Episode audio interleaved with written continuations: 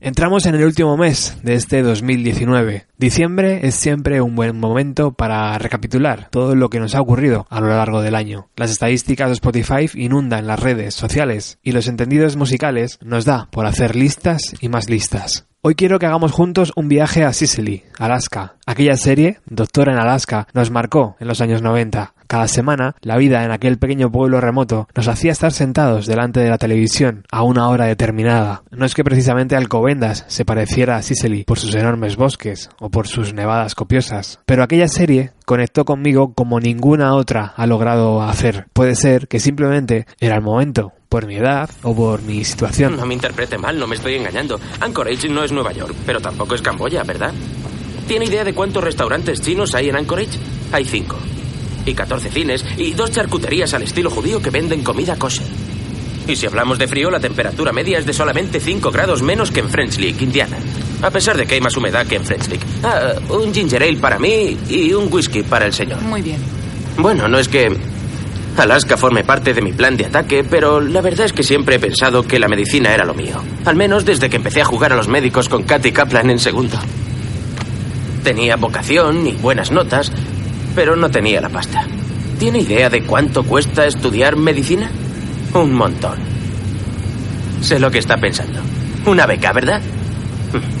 Vamos a ser realistas. Los médicos judíos no son exactamente una especie en peligro de extinción.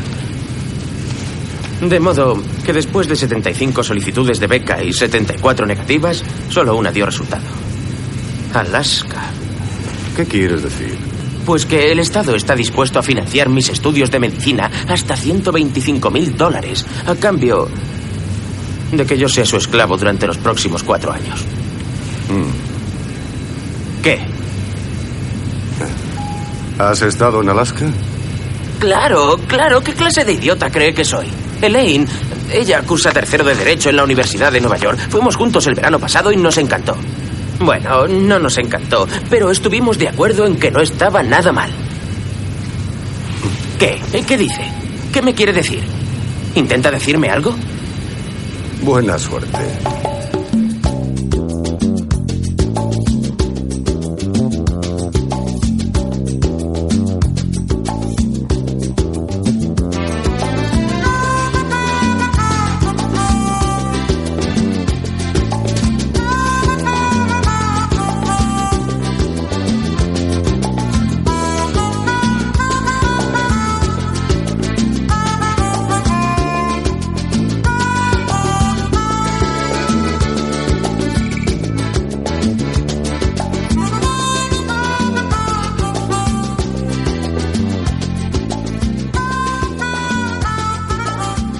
Puedo decir que Doctor en Alaska es mi serie favorita. Tanto es así que hace unos años visité el pueblo, situado a unas horas de Seattle. Entré en la consulta del Dr. Frisman, que ahora es la tienda de recuerdos. Comí en el Bridge y me puse a los mandos de la emisora de la ciudad.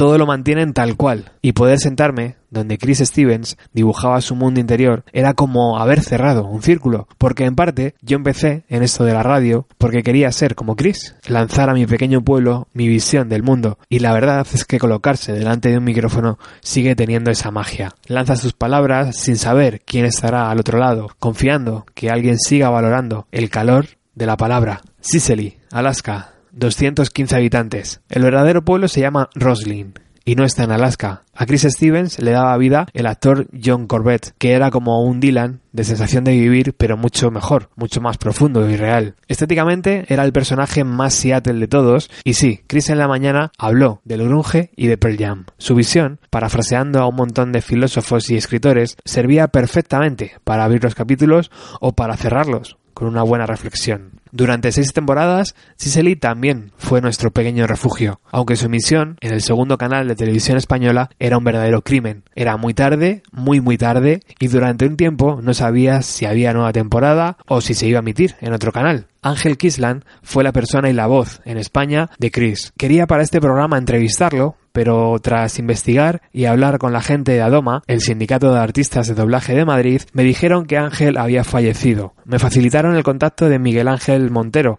quien le sustituyó para hacer un redoblaje en el año 2006 en varios capítulos, precisamente por no poder contar con Ángel. Pero Miguel Ángel no recuerda mucho, así que no quiere participar en este programa, por lo que creo que es justo dedicar esta emisión a la memoria de Ángel Kislan. Un saludo muy fuerte para la familia y amigos y hoy queremos con este programa también recordar parte de su gran trabajo. Volviendo a la serie, ¿cómo sonaba Chris Stevens en su formato original? Vamos a escucharlo.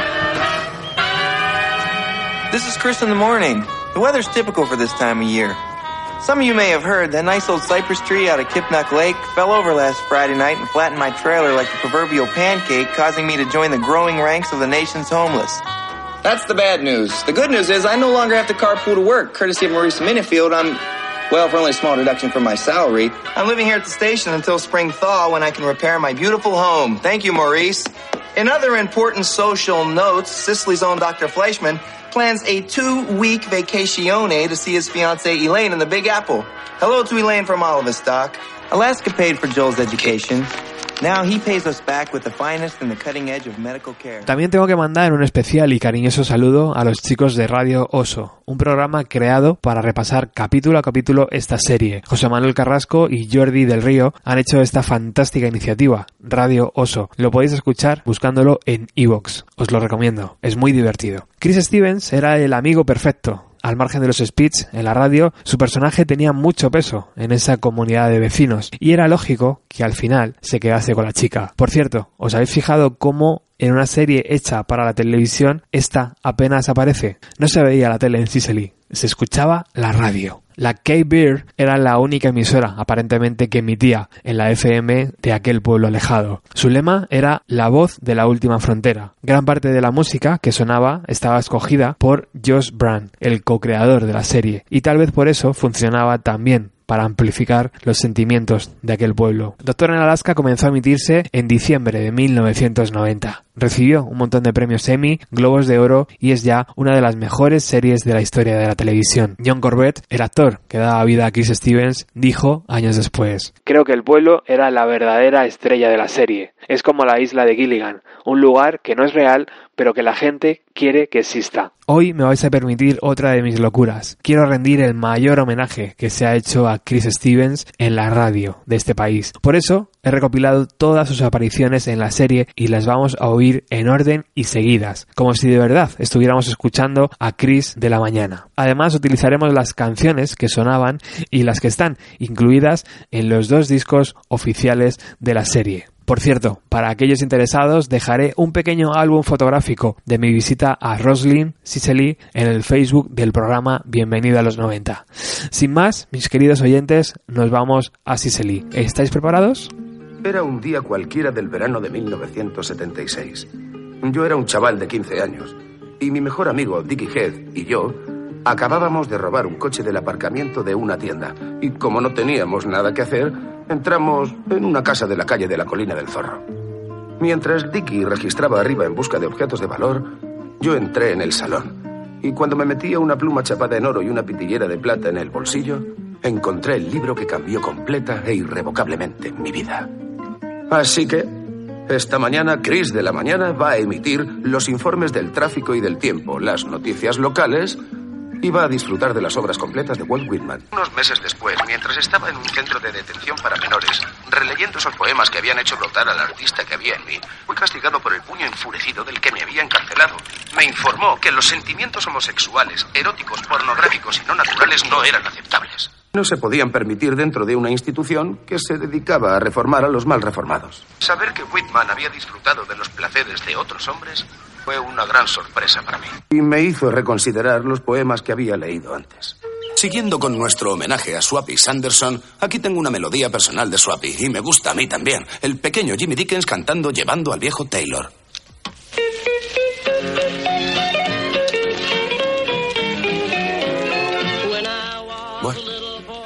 Bien. Según lo veo, que esté aquí cuatro años más o cuatro semanas, el hecho es que está aquí ahora. Y cuando uno está en un sitio tiene que vivir al máximo porque no se trata de cuánto tiempo se está en un sitio, sino de lo que uno hace mientras está allí. Y cuando se marcha, saber que ese sitio ha mejorado durante su estancia. ¿He contestado a su pregunta? No, realmente no. ¿Qué es lo que me ha preguntado? ¿Qué le voy a decir a Maggie? No lo sé. Me ayudaría si no tuviera que dormir en la perrera. Ni siquiera puedo pensar bien. Creo que debe ser sincero. Sabe, no evite el asunto. Enfréntese con ella. ¿Pero cómo? Dígale que tiene unos labios sensacionales.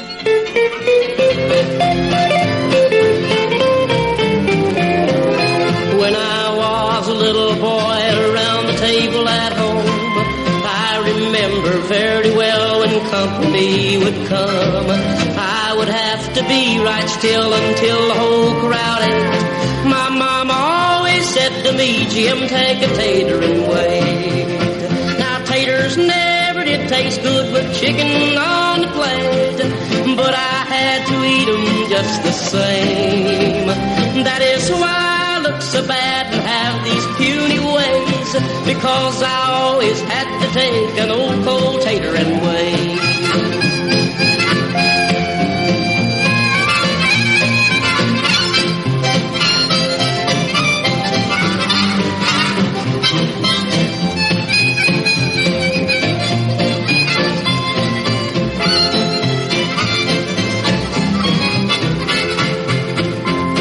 And then the preachers, they would come to stay a while raise a little fuss in fear that I would spill the beans or break the china plate. My mama always said to me, Jim, take a tater and wait. Now taters never did taste good with chicken on the plate, but I had to eat 'em just the same. That is why I look so bad and have these puny ways, because I always had to take an old cold tater and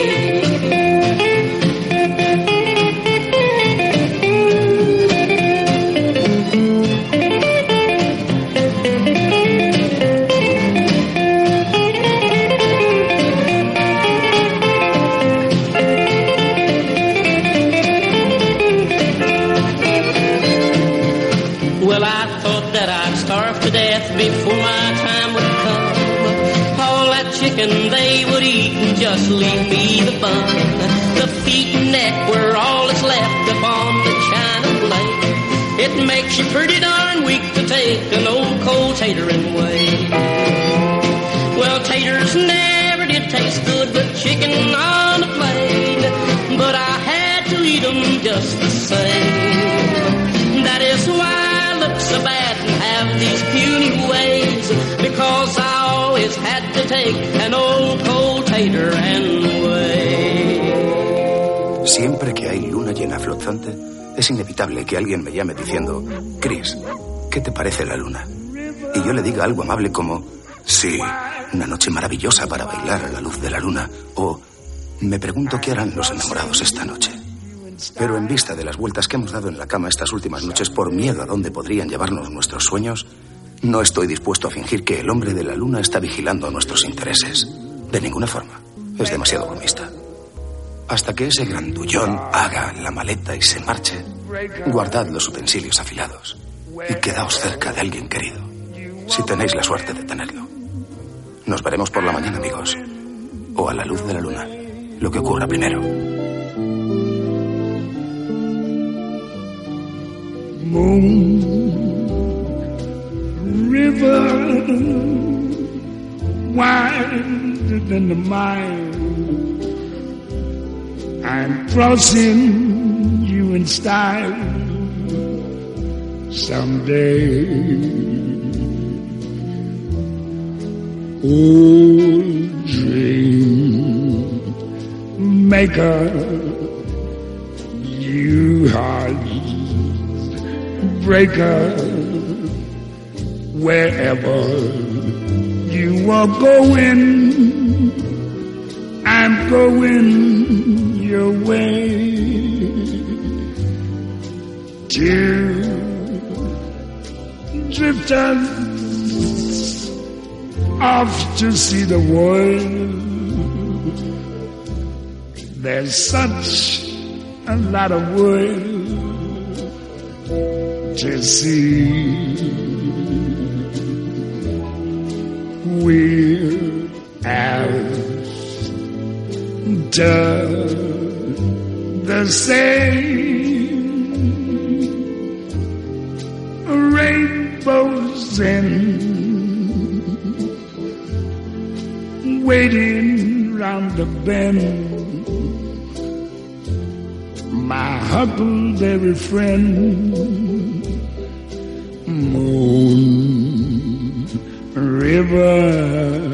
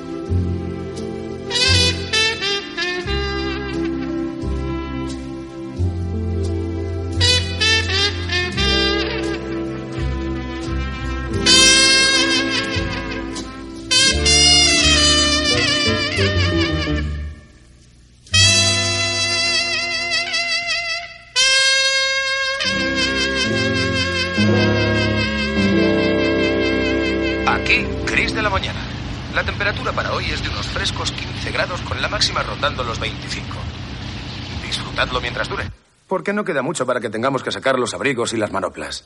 Y ahora la información del tráfico. Maggie O'Connell acaba de pasar por Main Street demasiado rápido. Y volviendo a la música, tenemos una petición del doctor Fleischman que dice que le irá bien con el desayuno. Esta es para ti, Doc.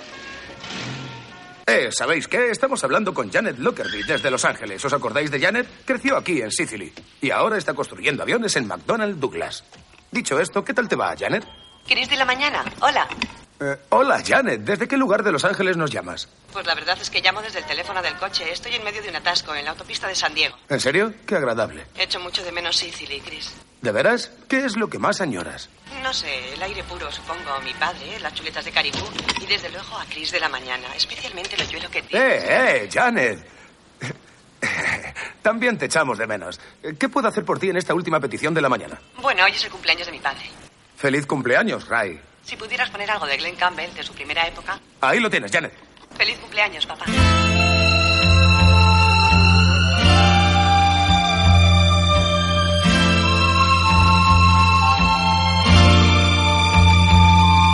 By the time I get to Phoenix, she'll be rising. She'll find the note I left hanging on her door. She'll laugh when she reads the part that says I'm leaving. Cause I've left that girl so many times before. By the time I make Albuquerque, she'll be working. She'll probably stop at lunch and give me a call. But she'll just hear that phone keep on ringing off the wall. That's all. By the time I make Oklahoma, she'll be sleeping. She'll turn softly, call my name out low. She'll cry just to think I'd really leave her. Though Time and time I've tried to tell her so. She just didn't know I would really go.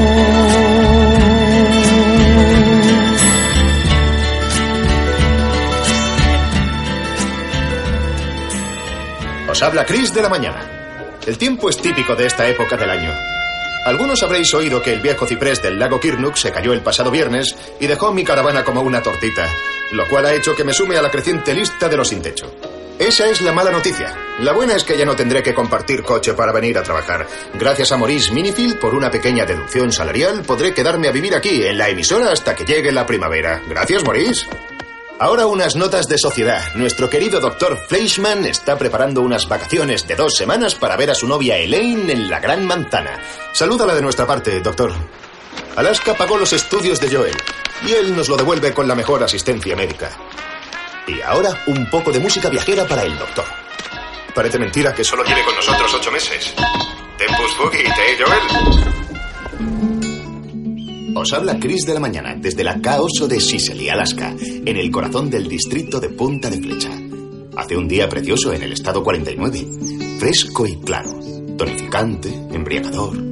Anoche tuve un sueño rarísimo. Estaba trabajando en una cadena de montaje con mi primer gran amor, Leslie Ferguson, haciendo ranas mecánicas que podían saltar y cantar al mismo tiempo. Dicen que los sueños son las ventanas del alma. Echa un vistazo y podrás ver el funcionamiento interno. No entiendo lo de la cadena de montaje y lo de las ranas, era un poco confuso. Pero Leslie me llevó a recordar el primer amor. Todos tenemos uno.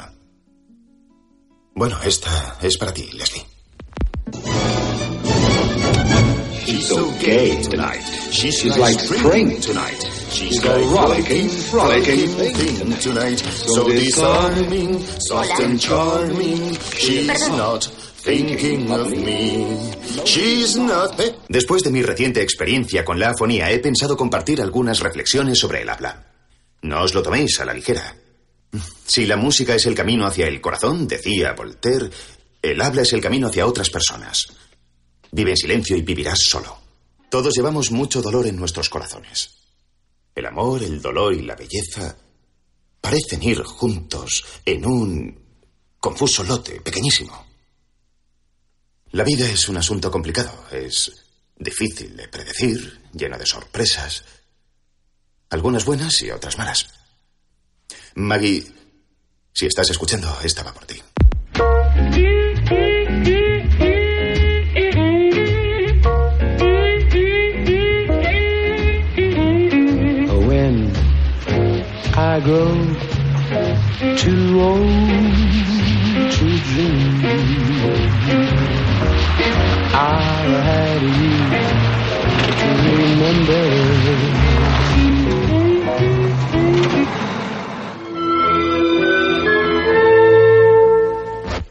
Habéis escuchado el adagio de la séptima sinfonía de Beethoven.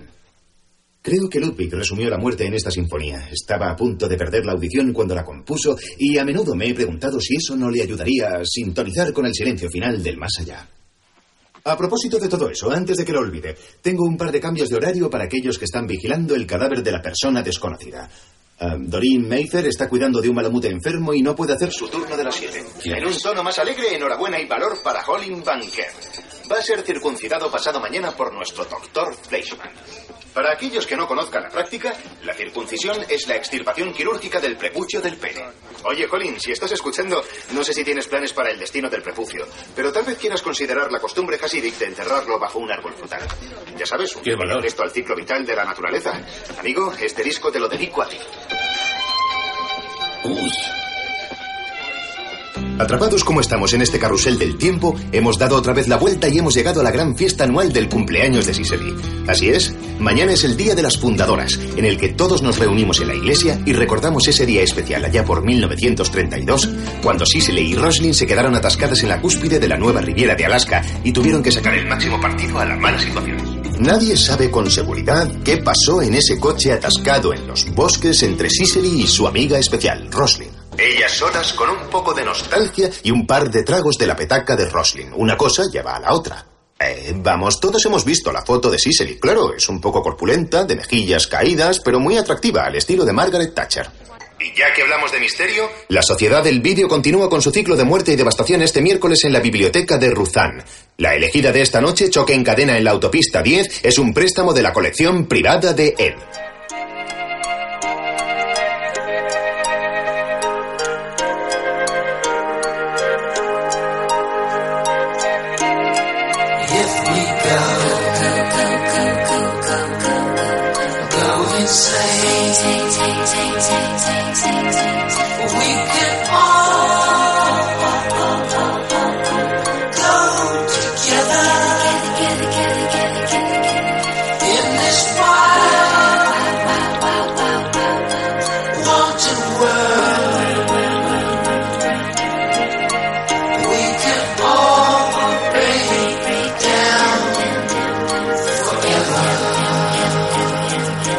Esta es una canción con la que todos podemos sentirnos identificados en esta época del año. La primavera está a punto de nacer. Vuelve Perséfone. Y aquí en Sicily el hielo está gimiendo a punto de romperse con ese rugido atronador. Es una época de locura. Una época para mostrar los colmillos, tener la mirada ardiente y sacar a la bestia que llevamos dentro para que pueda aullar con una euforia intemperada. Oh, éxtasis, bienvenido seas. ¡Au! Pero Max subió a bordo de su yate y dijo adiós. Estuvo navegando un año, entrando y saliendo durante semanas. Por el día hasta en la noche de su propia habitación, donde le esperaba la cena. Y estaba aún caliente. Gracias, señor Sendak. Gracias por recordarnos que no debemos nunca perder el contacto con esa parte salvaje e indomable de nuestro espíritu. En estos tiempos patológicamente cuerdos y normales, el caos ha recibido un severo rapapolvo. Incluso aquí en Alaska le estamos dando la espalda a la bestia. Preferimos ir al zoo donde el león no puede comernos en lugar de la jungla donde sí puede. Qué el dommage, qué lástima. Bueno, la primavera ha nacido. Todos hemos tenido nuestro estado de gracia y nuestro regalito de locura por cortesía de la madre naturaleza. Gracias, Gea, te estamos agradecidos. Supongo que es hora de volver a esa rutina diaria que nos gusta llamar vida normal. Pero antes de que las cosas se conviertan en demasiado normales, un pequeño recordatorio a aquellas personas de sexo masculino. La carrera anual de Sicily tendrá lugar mañana a primera hora. Supongo que eso es todo por hoy. Que dormáis bien, no dejéis que os muerdan los osos polares. Hasta pronto.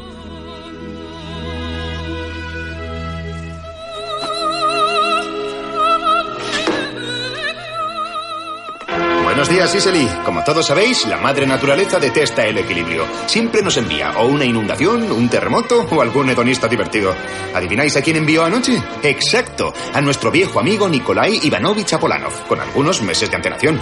Así que haced vuestro mejor bors y arreglad los arcos, que yo empezaré donde dejamos nuestra lectura anual de Guerra y Paz en cuanto encuentre el libro.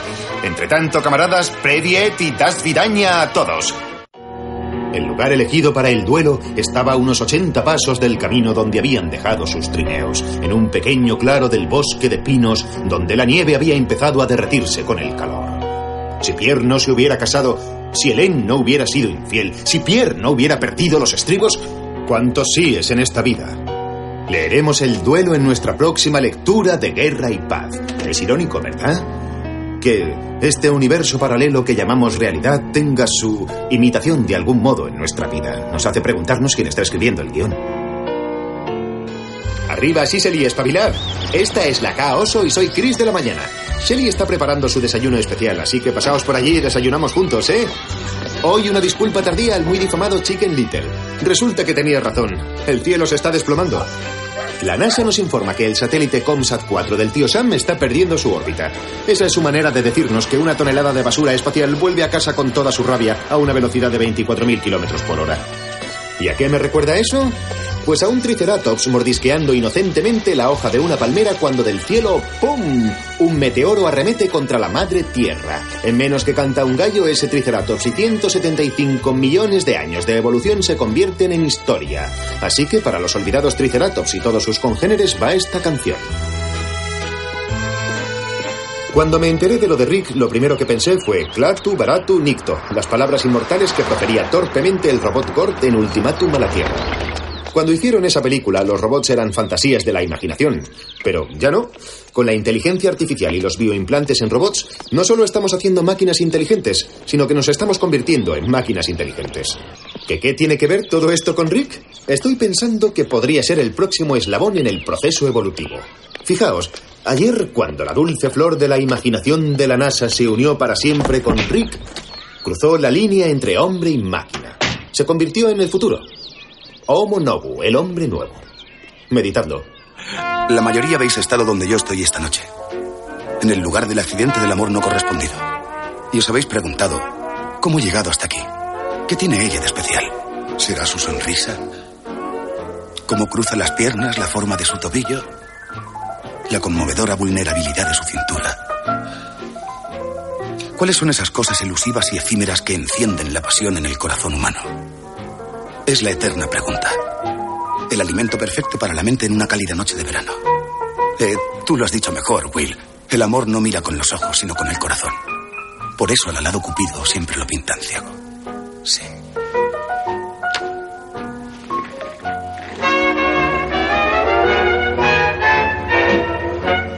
Let's dream in the moonlight.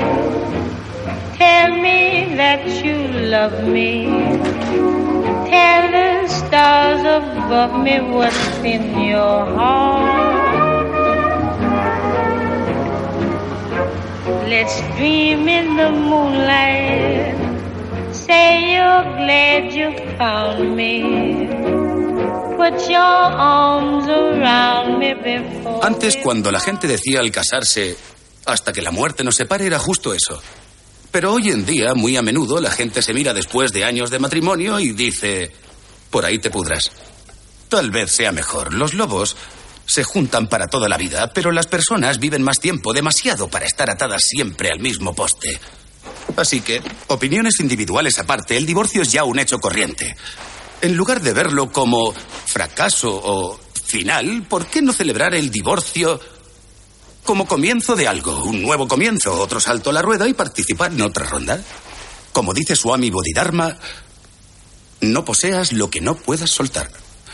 En otras palabras, cuando las cosas empiezan a estar mal, ¿por qué no echarles una mirada más distanciada?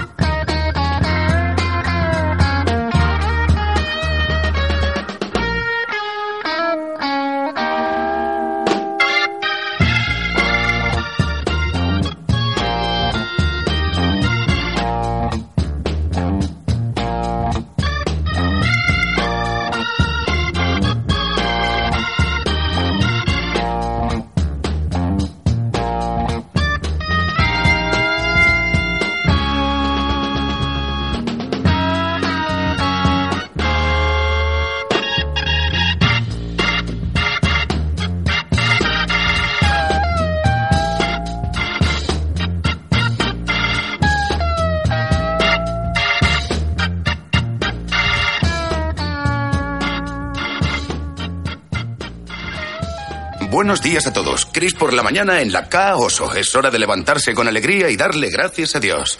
Tengo un par de avisos. Tom Pitts, puedes volver a casa. Carla ya se siente mejor. Dice que lleves un tubo de pegamento y que ella hará que la vajilla quede como nueva.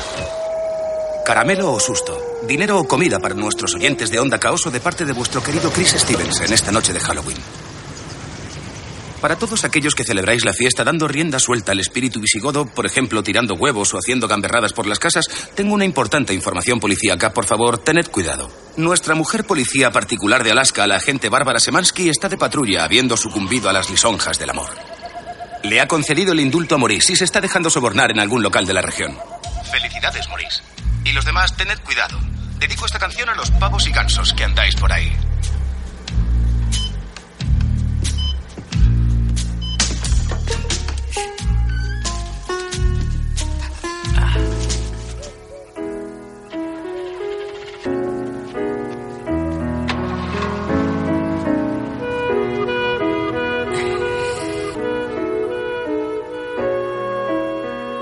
En cada ser humano hay un lado oscuro.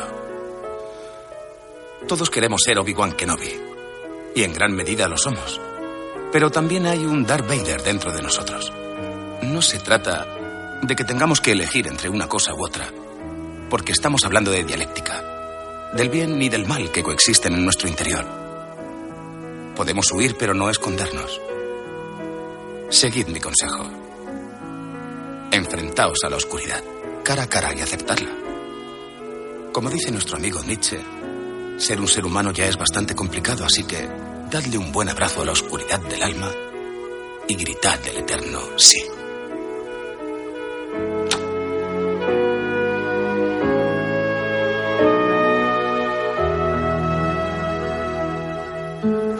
La historia es una materia poderosa. Un día el mundo está intacto y al siguiente se derrumba por un giro metafísico.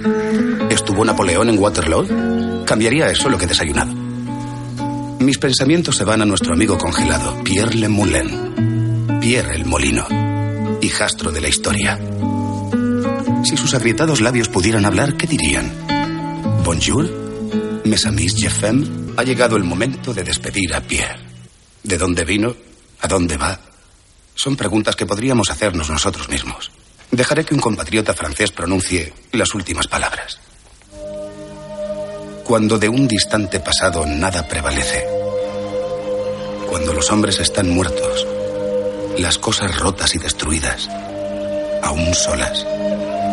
Más persistentes. Más leales. El olor y sabor de las cosas permanece suspendido durante largo tiempo. Como almas dispuestas a recordarnos. Esperando ansiosas el momento. En medio de la ruina y destrucción y en la diminuta gota de su esencia casi sin sustancia, llevan resuelta la vasta estructura de la memoria.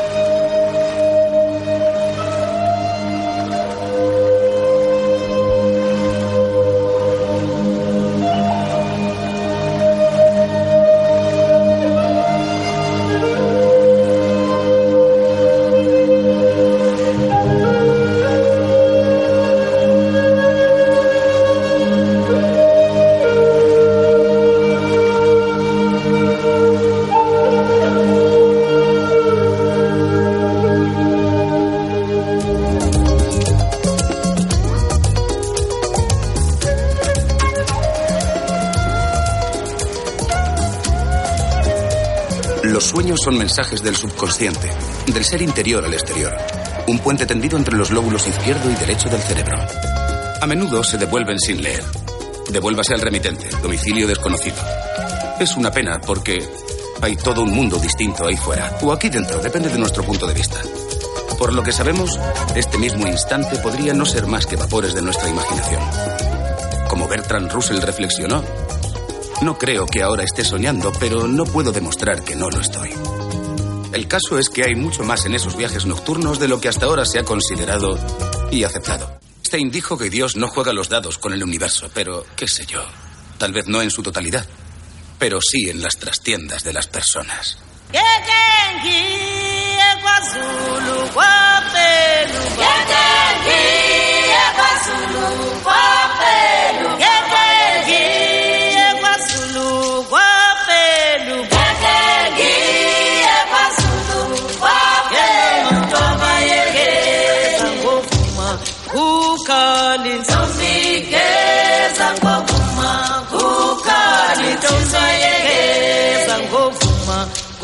kukali Mzambiki sangopuma kukali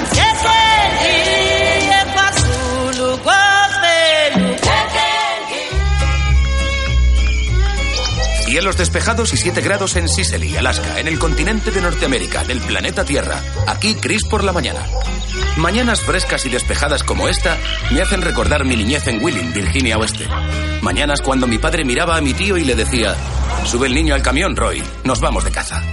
Yo iba detrás mirando al cielo. Mi padre y mi tío Roy Bauer iban bebiéndose una botella de whisky en la cabina. De todos modos, una vez más disfrutaré de mi caza anual con Colin Banker durante los últimos días de esta temporada. Colin con su cámara reflex y yo con mi Winchester, penetrando en un bosque primitivo para cazar animales salvajes. Por cierto, ahora mismo Maggie O'Connell está bajando por la calle principal con lo que parece ser un ciervo macho de primera en su camioneta. Buenos días, Cicely. Aquí Chris por la mañana. Nos gustaría darle una calurosa bienvenida a la compañía de máscaras y realidad Ludwig Wittgenstein. La bomba de agua de su autobús, modelo del 68, les ha fallado y van a quedarse con nosotros hasta que encuentren un recambio. Atención oyentes que se dediquen a los recambios de automóviles. Ayudemos a esta buena gente para que vuelvan a poner su espectáculo en marcha. Hasta entonces, su desgracia será nuestra suerte. Señoras y señores, niños y niñas, el circo está en la ciudad. ¡Uh!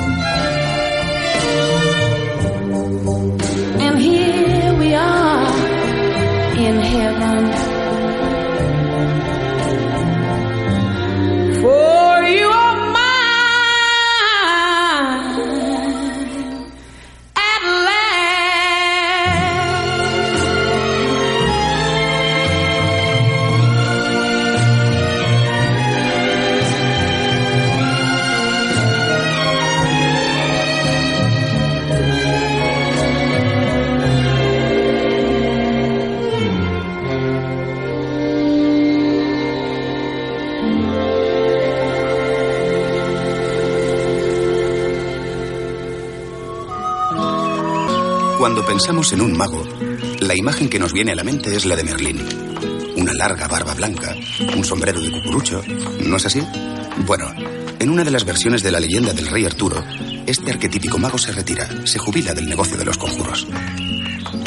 ¿Sus motivos? Lo racionalista domina.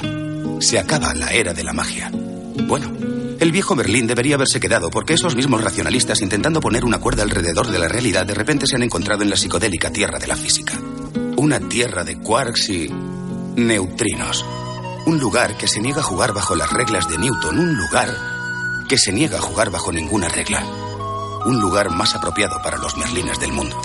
Si no hay nada de sustancia en el mundo, si el suelo que pisamos es un espejismo, si la realidad no lo es en sí misma, ¿qué nos queda? ¿Dónde colgamos el sombrero? La magia. Lo que no se rige por la ley racional. Puede que eso no resulte muy reconfortante, pero ¿cuál es la cumbre de lo irracional? ¿El código de barras de lo misterioso? Exacto. Oh, mi amor es como una rosa roja que florece en junio. Mi amor es como una melodía dulcemente interpretada. Así eres tú, mi dulce amada. Tan profundo es mi amor que te seguiré amando hasta que los mares se hayan secado. Hasta que los mares se hayan secado, amada mía, y las piedras se fundan con el sol. Te seguiré amando, amada mía, mientras siga existiendo la vida.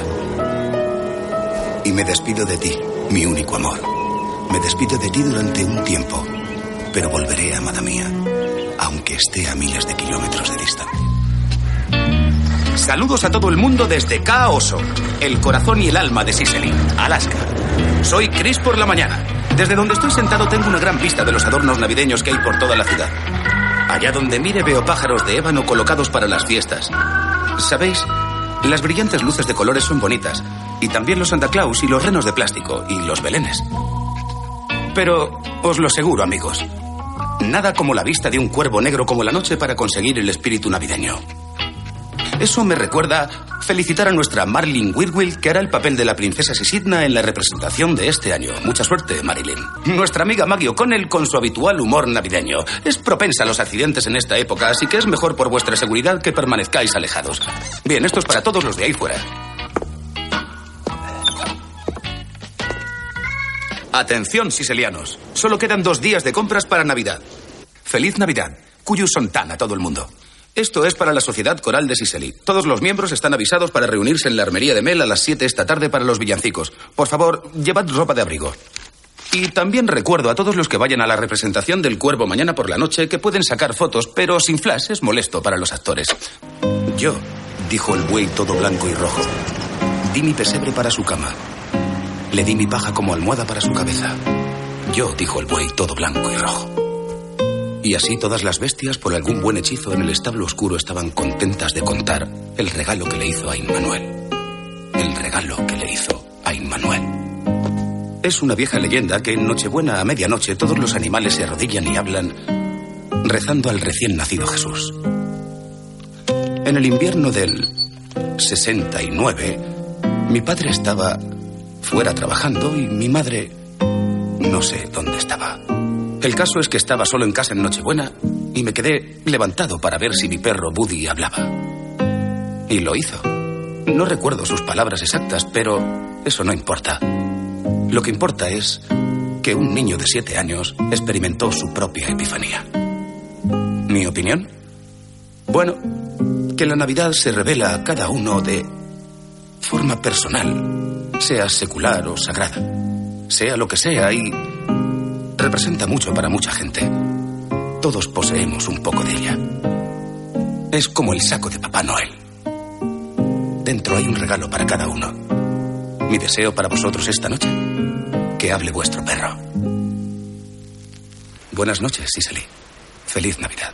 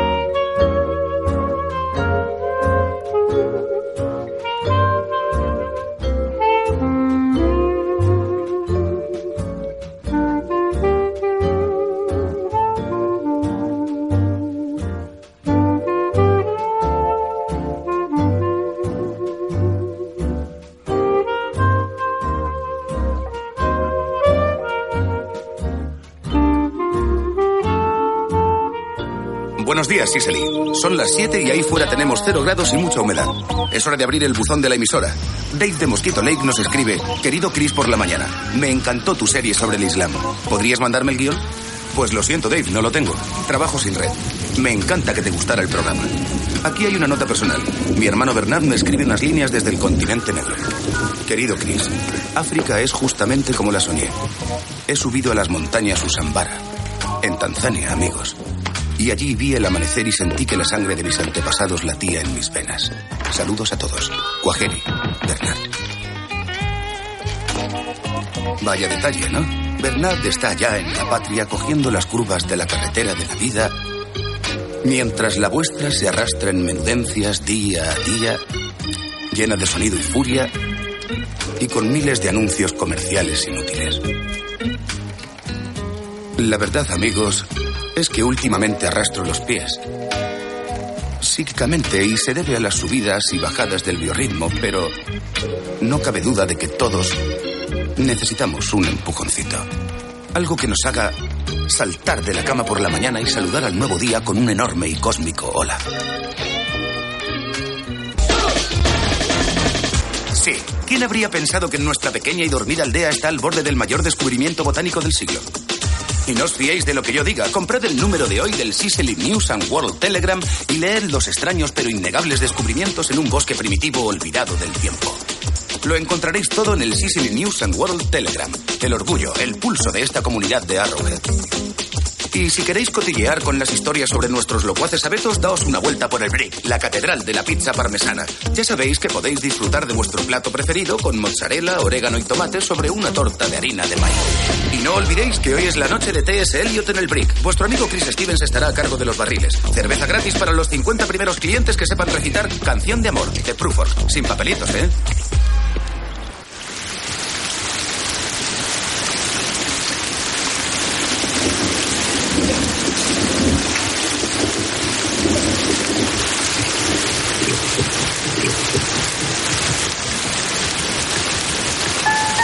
La lluvia suele ponerme melancólico.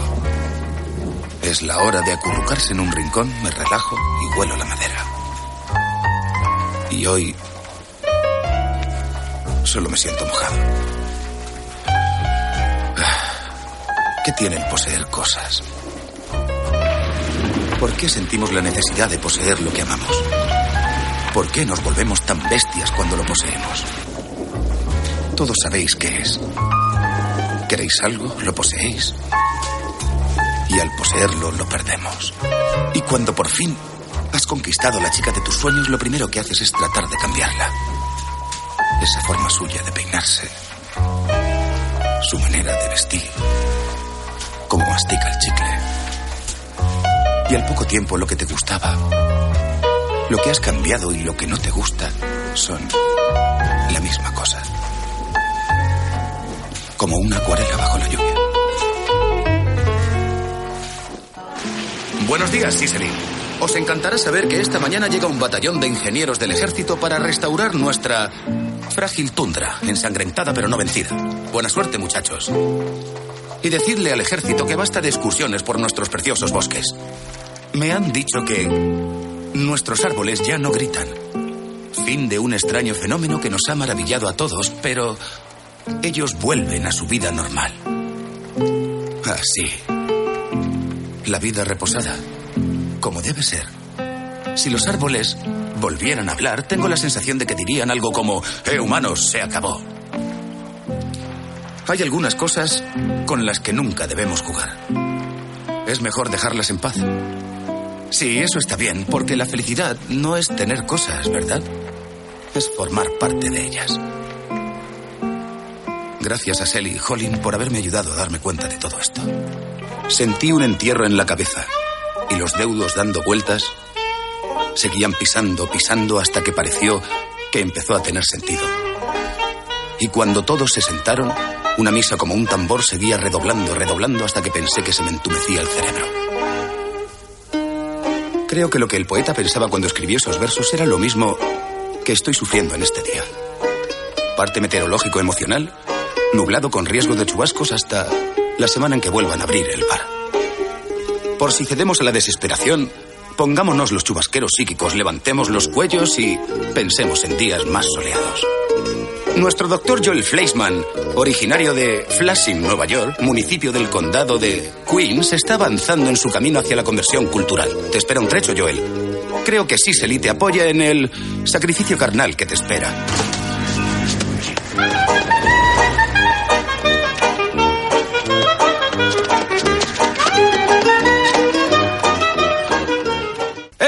De nuevo con Chris por la mañana. ¿Me echabais de menos? Bienvenidos a otra edición interesante de Blues en la Noche, con Chris por la mañana. Vamos a complacer todas y cada una de las peticiones. Para acompañar ese momento especial en la vida cuando solo te apetece esconderte en un agujero, consumirte y morir. ¿Por qué? Porque a veces tienes que aprender a vivir con el dolor. Como dice Carl Jung, no se puede adquirir la conciencia sin sufrimientos. Tengamos conciencia, Sicily.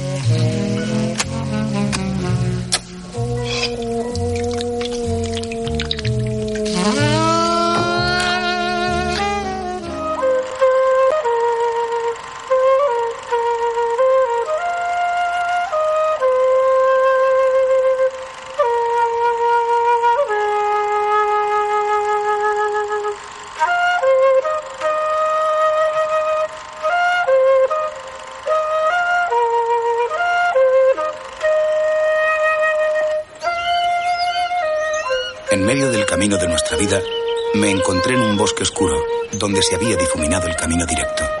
Oh, qué difícil es hablar de ese bosque salvaje y tosco y denso, cuyo recuerdo renueva mis temores. Es tan amargo el recuerdo que ni lo supera la muerte. Es Dante escribiendo acerca de su propia crisis de la mediana edad. Fue en el siglo XIV. Han pasado 600 años y seguimos padeciéndola. Se presenta en la mitad de nuestro camino cuando nuestras vidas delicadas penden de la balanza. Miramos atrás para ver el camino que hemos recorrido y nos damos cuenta de que nuestro pasado no es un sendero solitario a través de bosques secretos, sino una vista tan grande y tan ancha como el mismo océano. De que nuestras experiencias alcanzan el horizonte como barcas pequeñas vistas desde lejos, absorbidas por el mar enorme. Nel mezzo del cammin di nostra vita mi retrovai per una selva oscura, que en la dirita vía eras marita. Brindo por los tiempos pasados, por mi propia crisis a la edad de 22 años, mi año perdido. Por el exceso, el olvido, el fracaso y la ceguera. En muchos aspectos, amigos, el mejor año de mi vida. Informe del mundo artístico. Esta mañana cogí del vertedero dos amortiguadores de camión. Dos maravillas. Aguantarán una tonelada de presión cada uno. Sigo necesitando un cigüeñal, una válvula y una máquina de taladrar. Estoy agradecido a la gente de la granja Paninset por dejarme usar sus ejemplares de raza, aunque no quieran entrar en el juego. Sigo sin encontrar lo que estoy buscando. ¿Hay alguien que quiera lanzar a su vaca, darle un paseillo? Chris por la mañana, Caoso, Sicily, Alaska. Amigos, romanos, votantes del censo, prestadme atención. Colin Banker ha recogido el guante arrojado por Edna Hancock. Tenemos elecciones para la alcaldía. A lo que yo solo añado, alea jacta est. La suerte está echada. La batalla se acerca. Aguanta, Sicily. Estamos a punto de presenciar ese rito sagrado en el que todos y cada uno de nosotros somos acólitos ante el altar de la urna. Tabernáculo seglar. Con ciudadanos me late el corazón, danzando al ritmo del pueblo libre. Una ciudad sobre una colina. E pluribus unum. Siento a la par que Whitman, pastor de los marginados. Oh, democracia, justo a tu lado, mi garganta se dilata en una gozosa canción. Aquí Chris por la mañana continuando con la cuenta atrás electoral de la Caoso, con algunos avisos especiales. Big Umley ofrece un té electoral para la candidata Edna Hancock hoy en su casa a las 2 de la tarde. Se invita a todos. Y Colin Banker será el invitado de honor del Club Viking esta noche a las 8 en el Moose Hall. Hay un cambio en el programa de actos, así que contactad con Dennis Landgren para más información. Y no mováis el dial de la frecuencia donde está, en la Caoso. 570 de la onda media, la emisora del pueblo, por el pueblo y para el pueblo.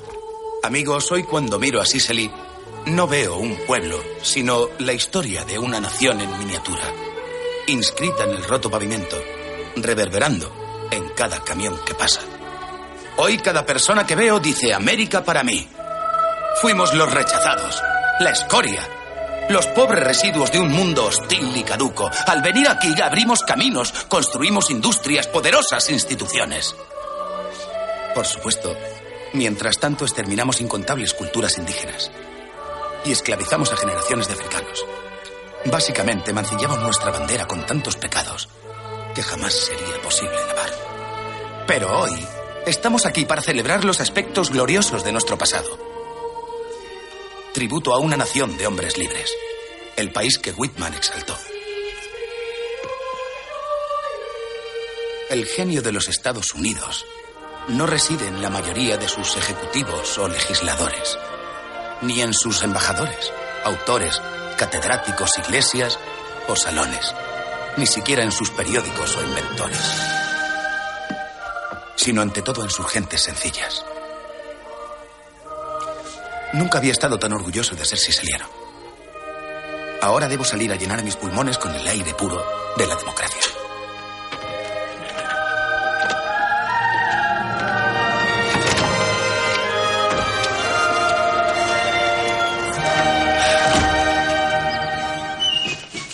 Con Ciudadanos no podemos eludir la historia. Su fiero juicio por el que pasamos nos alumbrará con honor o sin él hasta la última generación. Abraham Lincoln, señoras y señores, pero lo mismo opina vuestro corresponsal de la Caoso. La democracia no es un deporte de espectadores. Lo que significa que esta noche vuestra presencia es necesaria en el debate de los candidatos. Sed dignos de vuestra herencia. El magistrado Holmes una vez dijo, un hombre debe participar de las acciones y pasiones de su tiempo, so pena de que le acusen de no haber vivido. Ya basta. El debate a las siete y media, acudid. Cuando tenía nueve años, yo estaba pescando con mi tío Roy Bauer. De pronto, él se golpeó en la frente. Me dijo que recogiera el sedal. Acababa de acordarse de que era día de elecciones. Fue en el 72, cuando Nixon contra McGovern. No había color, claro. Pero Roy había estado en Vietnam y odiaba a Nixon. Después de votar me pasó el brazo por los hombros. Bien, me dijo. Les he dado una lección.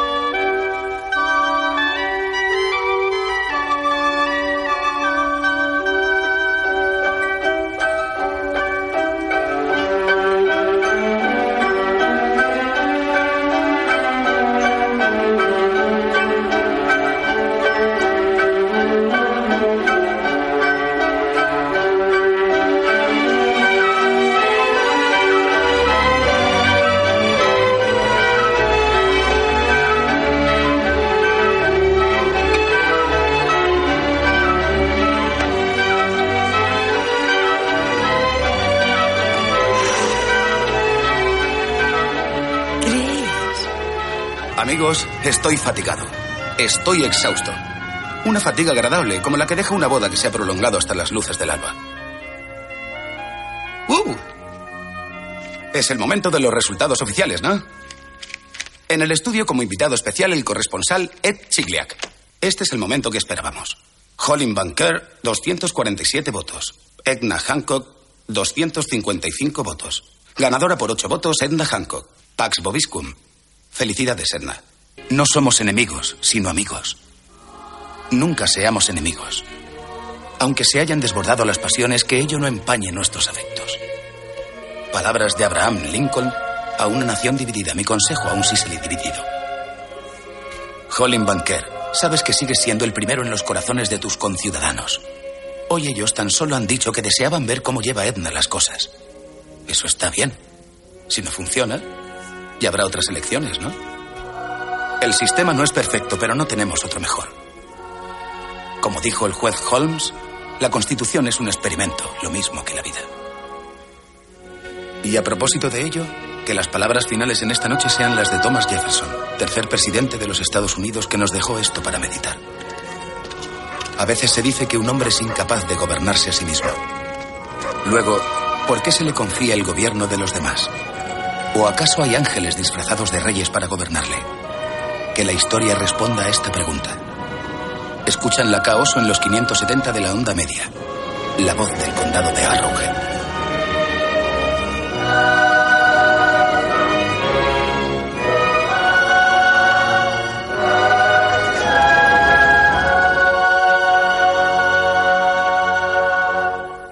Y allá van hacia ese gran último asombro de la naturaleza que llamamos Alaska. Todos nos relacionamos con lo salvaje ahí fuera y en nuestras almas y nuestros corazones. Wheeling, Virginia Occidental, 1983. En Chirona. Me hallo en la biblioteca, recorriendo de la Z para atrás. Stendhal, Proust. Llego a la L y. Eureka. Jack London. Mi admirado hombre. Si Whitman me dio la poesía, el señor London me condujo a lugares dentro de mí mismo que ni sospechaba que existiesen. Pero que al instante reconocí como si hacia allí me hubiera estado dirigiendo toda mi vida. Encontré a Book, perro grande y civilizado del sur, llevado de supetón al frígido norte para redefinirse a sí mismo por lo que realmente era. Yo era Book, Book era yo. Amigos, es el momento para reafirmar esa misteriosa y aterradora comunión. De revivir ese momento cuando por primera vez establecimos contacto con nosotros mismos. A partir de mañana y desde el capítulo primero, la llamada de la naturaleza. Al oscurecer, plantaron el campamento, comieron un trozo de pescado y se acurrucaron en la nieve para dormir. Soplaba un viento helado, pero Buck durmió profunda y confortablemente, aunque rezongó, ladró y peleó entre pesadillas. Buck se alegró del final de la dura jornada, hasta llegar al cañón a través del campo de pastoreo, pasadas las scales y la línea maderera, cruzando glaciares y ventisqueros de muchos metros de profundidad, por encima del gran Chilcoot Divide, que protege celosamente el triste y solitario norte. La bestia primitiva que dormía en Buck se despertó y bajo las duras condiciones de la vida en el sendero, creció y creció. Súbitamente arrancado del meollo de la civilización y arrojado lo más duro de la vida primitiva. Instinto largo tiempo muertos revivieron de nuevo, sus músculos se endurecieron como el hierro. La vista y el olfato se le agudizaron. Aprendió a arrancarse con los dientes el hielo que se le formaba entre los dedos. A olfatear el viento y pronosticarlo con una noche de antelación. Se desprendieron de él sucesivas generaciones de vida doméstica y le volvieron las inquietudes al recordar, de forma vaga, el comienzo de su raza. El tiempo en que los perros salvajes corrían en manada por los bosques de antaño. Ante él se abrían los senderos, rasgando la antigua foresta y toda la atávica vida que en su interior llevaba. Tu espalda, tu espalda. La Estoy quiebra de la disciplina afectó igualmente a las relaciones de los perros entre sí. Se peleaban y reñían entre ellos más que nunca, hasta el extremo de que a veces el campamento era una algarabía de aullidos. Día tras día, durante muchas jornadas, Buck se afanaba en su cometido. Siempre acampaban al oscurecer y las primeras luces grises de la aurora les pillaban ya de camino. Esta no era la vida muelle y soleada de antaño. A cada momento las existencias se hallaban en peligro. La asombrada trailla de perros, no bien hubo abandonado el lugar, se vio enfrentada por los fieros invasores. Nunca había visto Buck perros semejantes. Parecía que sus huesos iban a perforarles la piel. Apenas eran meros esqueletos mal cubiertos por unos feísimos pellejos con ojos desorbitados y colmillos ansiosos. Les caía la sangre de una serie de heridas que habían sufrido luchando bravamente todos juntos. Cuando llegaron a Utalincua, Buck ya estaba exhausto. El resto de los perros se hallaba en un estado similar. Un estado lamentable, de acotamiento casi total. Sol Lex cojeaba y a Dave se le había dislocado una paletilla. Todos tenían las pezuñas terriblemente dañadas. No les quedaba capacidad de recuperación ni reservas a las que acudir. No tenían ninguna enfermedad, sino que estaban medio muertos de cansancio. El cansancio que sobreviene después de un agotamiento lento y prolongado. Habían apurado sus reservas hasta la última e insignificante partícula. Cada músculo, cada fibra, cada célula estaban fatigados. Muy fatigados.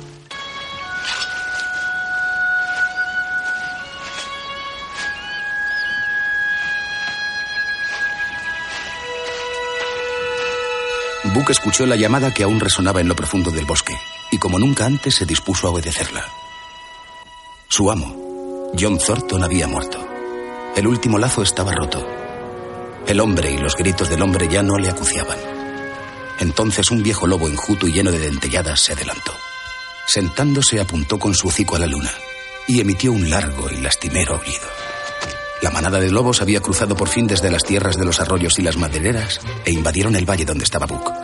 Llegaron al claro donde la luz de la luna rielaba en ondas de plata. Y en medio del claro se alzaba Buck, aguardando su llegada.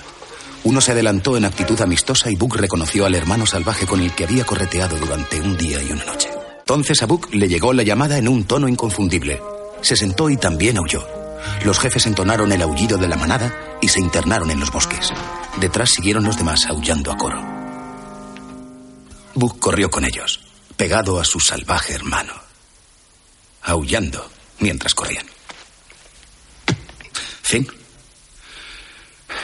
Hay una línea delgada entre lo domesticado y lo salvaje, entre Alaska y nosotros. Yo preciso de mis músicas y mis libros. Pero por urbanos que nos hagamos, algo en nuestro interior aún siente el anhelo de la foresta virgen. Buena suerte, Book. Tú me llevas contigo. Y a todos nosotros. Buenas noches, Iseli.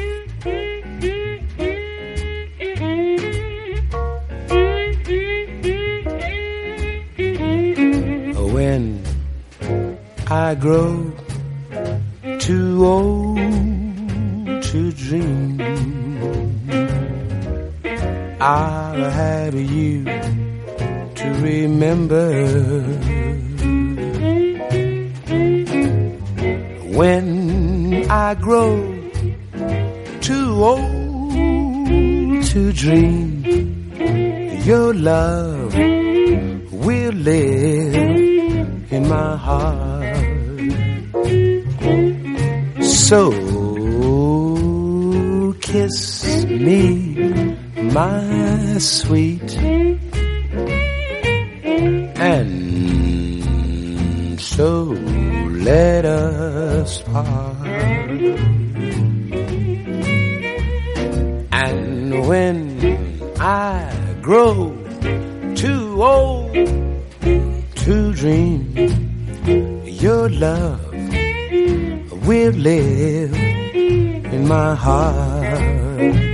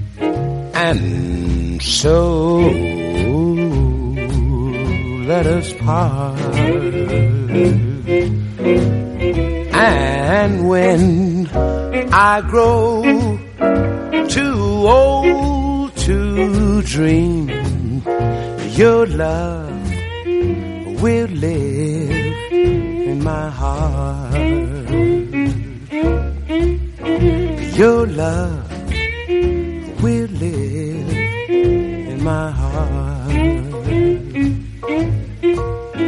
Your will live in my heart. Aquí Chris por la mañana en Caoso, emisora de la cadena de comunicaciones Minifield. Vamos a hablar del tiempo. Hace frío, chicos, un frío helador. Ese frío que hiela el espíritu a cualquier muchacho le convierte en acero. Por cierto, esta mañana encontré un guante de hombre en la acera delante del estudio. Es de la mano derecha. Sé que por ahí andará su compañero y su dueño muerto de frío deseando recuperarlo. Recordando lo que el viento se llevó, aquel edificio de ladrillo rojo de la era de la fiebre del oro que alberga la armería de Mel va a ser demolido. Después del temblor de 4 grados del mes pasado, la señora Mel lo declaró inhabitable. Y cuando la señora Mel habla, Mel escucha. Lo siento, muchacho. Seis hombres fuertes con mazos están convirtiendo la casa de Mel en un recuerdo. Preguntemos a este ladrillo, ¿quién te hizo? ¿Quién? ¿Quién colocó uno encima de otro? Echando cemento. El ladrillo no habla. El constructor permanece anónimo, como los de las catedrales de Europa. Este edificio no se construyó para gloria de un arquitecto, se hizo con una visión, una visión que llamamos Sicily, Alaska. ¿Seremos menos sin la casa de Mel? Tal vez no. Las ciudades, los edificios y los países tienen ciclos vitales como los humanos, vienen y se van. No son más que palos y piedras. Lo que cuenta es el espíritu infundido en ellos. En cuanto a mí, mi visión permanece. En las antiguas Grecia y Roma, la comunidad, la ciudad lo era todo, lo único que había. Sin ella no existía identidad. Si ofendías a la autoridad ya podías echar a correr. La gran E de exilio, persona non grata. Ahí tenéis a Edipo, aquel desgraciado que mató a su padre y se casó con su madre. ¿Le ahorcaron? ¿Le cortaron el cuello? No, leamos. Que huya, que no se acerque a los templos, que ningún ciudadano le hable o reciba, que no le admitan en las oraciones o en los sacrificios, que nadie le ofrezca las aguas lustrales.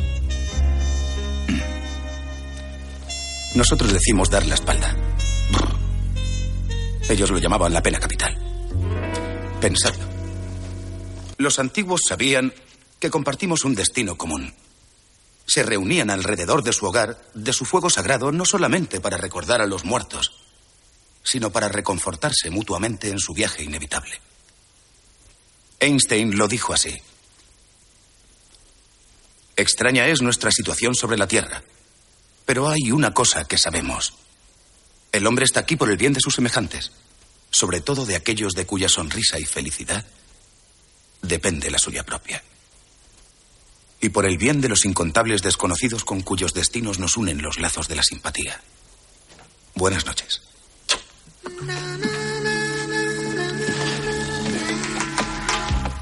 Buenas tardes, Siseli. Aquí está Chris en la Caoso. Hoy tengo una invitada especial, una belleza de ojos azules de unos seis meses de edad. Si alguien la ha extraviado, quizá desee pasarse por aquí a recogerla. Mientras tanto, gente, tenemos un bebé sin nombre. ¿Importa eso? La verdad es que no. Como dijo Goethe, eres cuando todo está hecho lo que tú eres. Aunque puede que sí, es decir, ¿por qué nos hemos estado poniendo nombres desde el principio del lenguaje? Al principio fue la palabra. ¿Quién sería un servidor si se llamara Mike por la mañana? Posiblemente un camionero de Sicacus. ¿A Juan el Bautista le habrían cortado la cabeza de llamarse Steve? No lo creo. ¿Cómo llamaremos entonces a esta pequeña? Tiene una G en su traje, por ahí podemos empezar.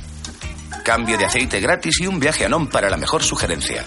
Como dijo Lord Byron, triplemente feliz aquel que su nombre sea bien escrito. Adiós.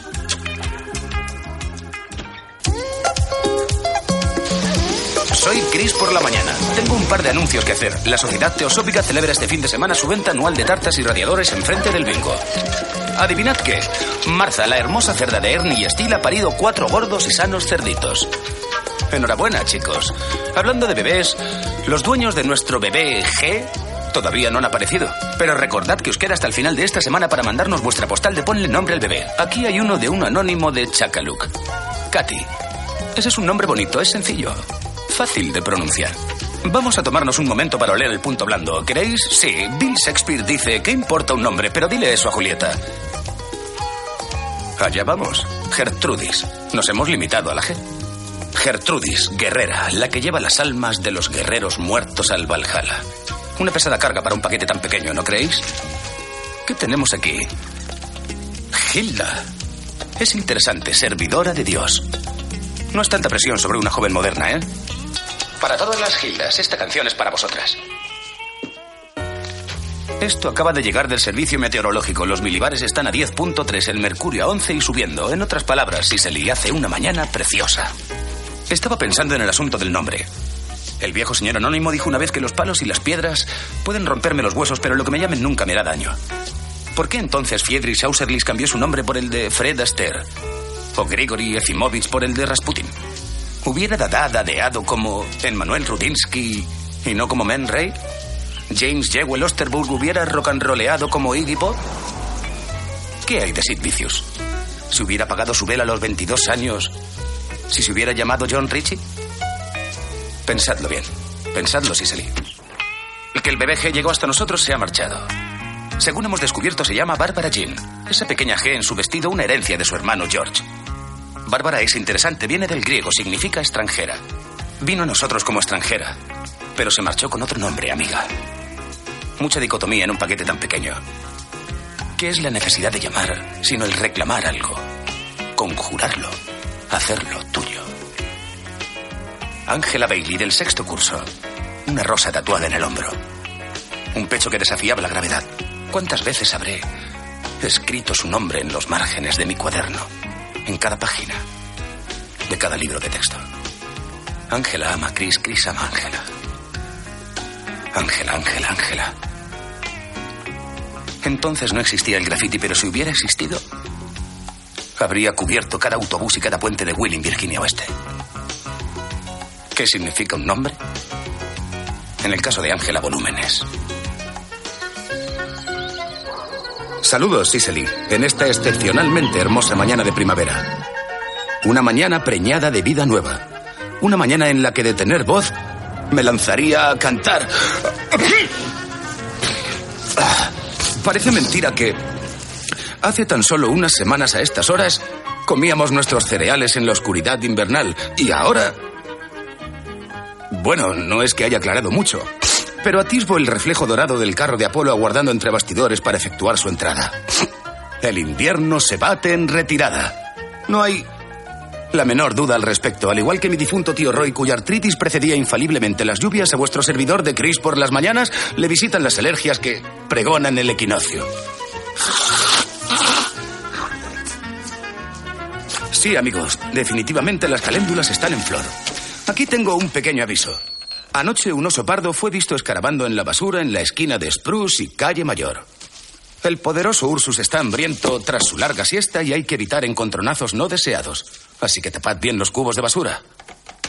Esta es para mí. Escucha, Sicily. ¿Puedes oírla? Es la dulce cantata de la primavera. Las briznas de hierba que pugnan entre las nieves. La canción de los brotes en los sarmientos.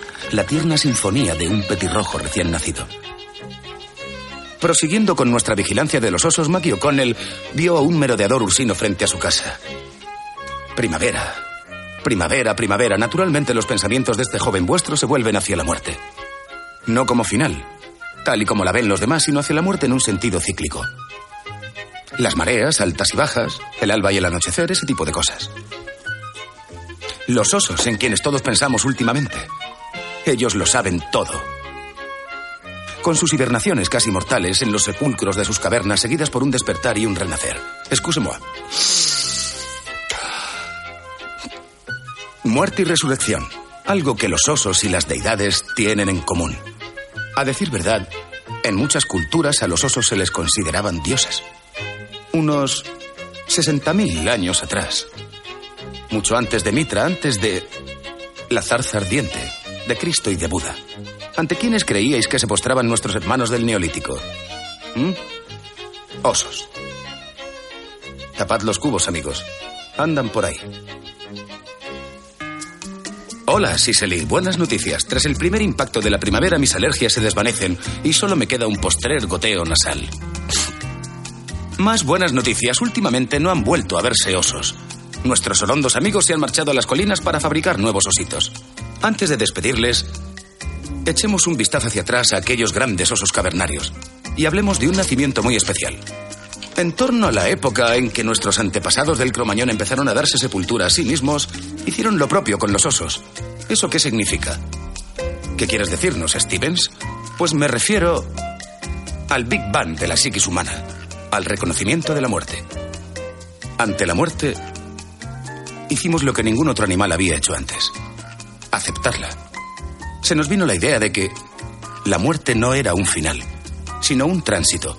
Por eso le dimos al señor oso un funeral adecuado, para que no se volviera furioso. Intentábamos hallarle un sentido al incomprensible, a lo que Joseph Campbell llama el despertar del asombro. Ese despertar ante el misterio de la muerte y el sentido de la vida que, más aún que la propia transformación física, elevó al hombre por encima de las bestias. ¿A qué acontecimiento feliz me refería? Al nacimiento del espíritu humano. ¿Recordáis el nacimiento del espíritu humano? Se refleja en todos y cada uno de nosotros. Ejemplo, un tipo de la segunda galería que conocí en Chirona, llamado Chuck. Chuck se pasó un mes en la enfermería tras ser apuñalado en un pulmón. Cuando regresó a la lavandería de la prisión donde ambos trabajábamos, me dijo, Chris, vive cada día como si fuera el último. Sé que eso es una vieja castaña, pero intentad hacerla de esta manera. Cada día debería ser primavera. Cada día deberíamos despertarnos renovados. Ah, del suelo broté saludando a la tierra con tal grito que nunca se había oído a un hombre que había muerto y vive de nuevo.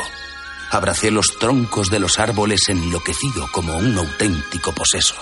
Levanté mis trémulos brazos hacia lo alto y mi risa se proyectó hacia los cielos.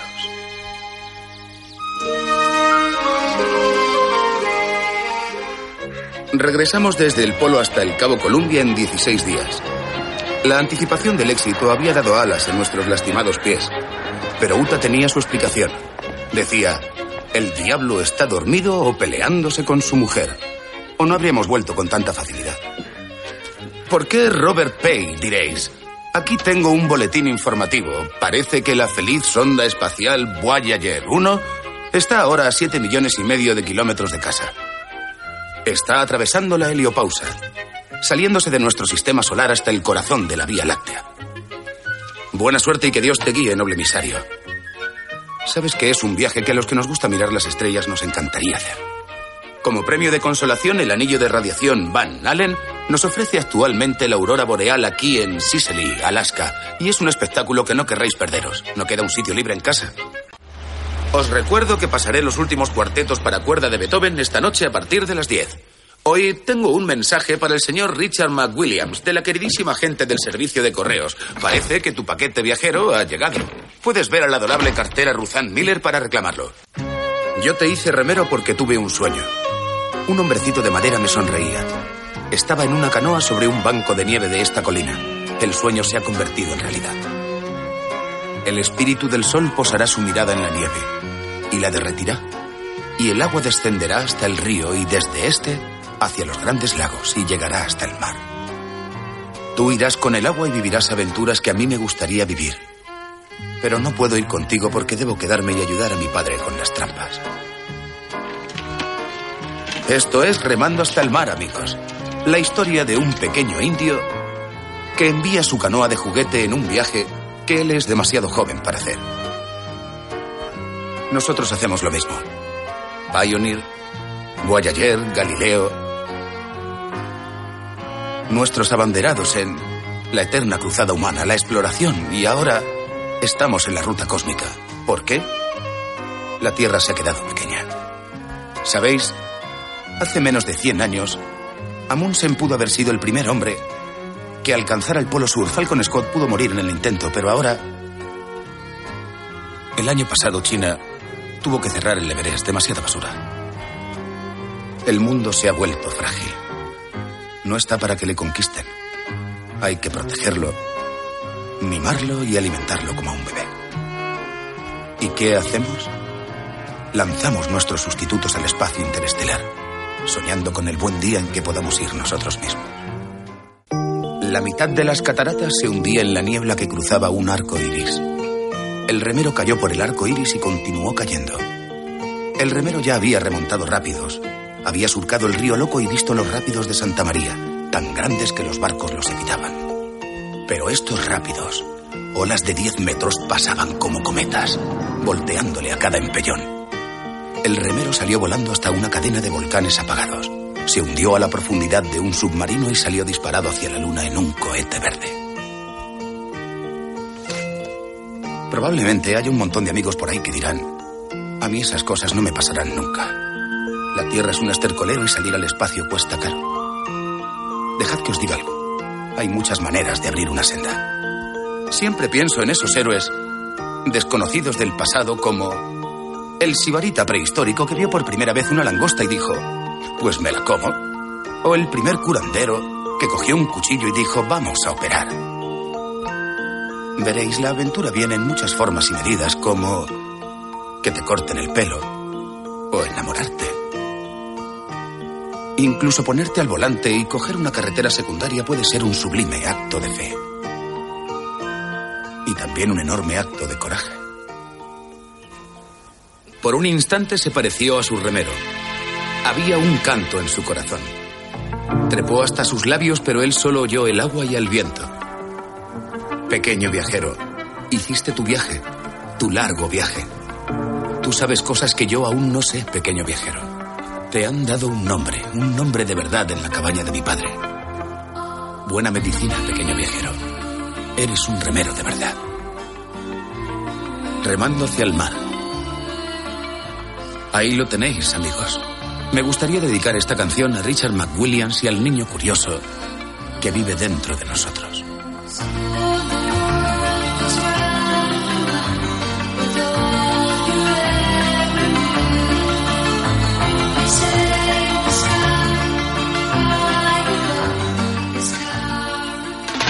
Muy bien.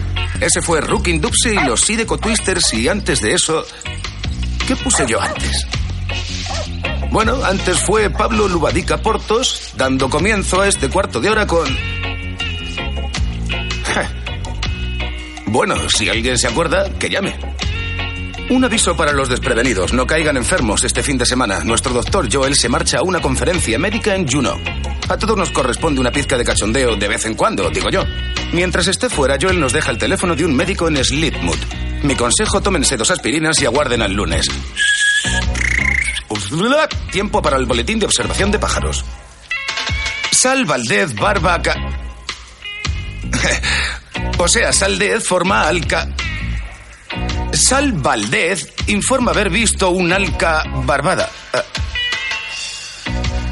Perdón, amigos, pero tengo blemas. eh. Pa- palabras no salen y pro, pro- problemas. eh. Difi- ¿Dificultades técnicas?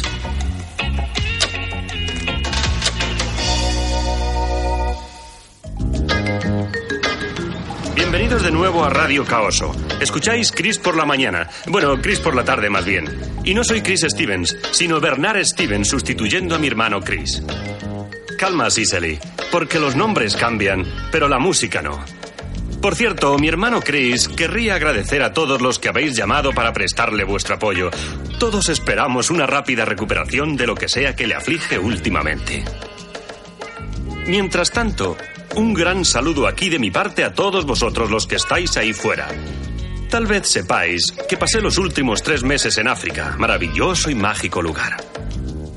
Pero al tiempo que las sombras se alargan por la ventana de la caos, los pensamientos se vuelven al retorno, al fin del viaje.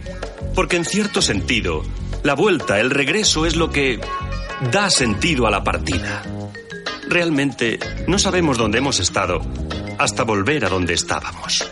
Solo que donde estábamos podrá no ser lo que era a causa del cambio en nosotros. Lo cual fue la causa de nuestra partida. ¿Tienes algo que añadir?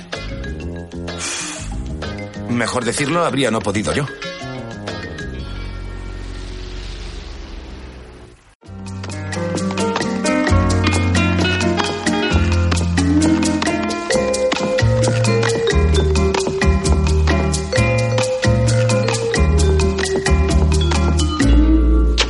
Bien, señoras y señores, he vuelto. Eso es, Chris por la mañana una vez más. Chris por la mañana, cuerpo y mente en uno solo. En marcha todos los sistemas. Mensana, incorpore sano. A lo cual solo puedo añadir mirabile dictu. Y yo lo secundo. Señoras y señores, este es mi hermano Bernard, mi Alma gemela en el karma, mi colega, mi gemelo. Quien vino para sacarme de mis tribulaciones. Bernard, inclínate un poco y diles unas palabras a las gentes de Sicily. Es estupendo estar con vosotros. Me alegra que os gustaran las diapositivas. Ah, por cierto, no olvidéis la boutique panafricana de Ruzán. Y he aquí un pequeño yuyu de Nigeria para ambientaros.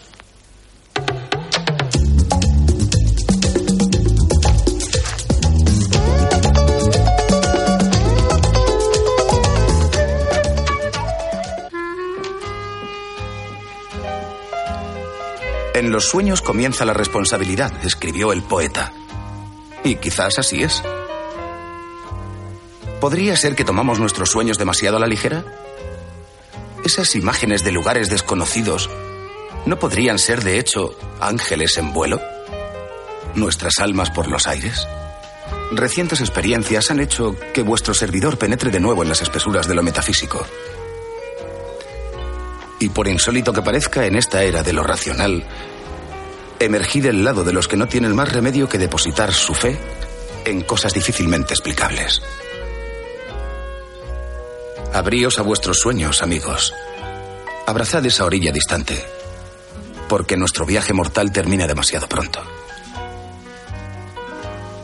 Las altas torres, los bellos palacios, los templos solemnes, todo el globo en realidad, todo ello terminará por disolverse. Y como una pantomima insustancial, no dejará el menor rastro. De la misma sustancia de los sueños estamos hechos, y nuestras pequeñas vidas terminan con un sueño.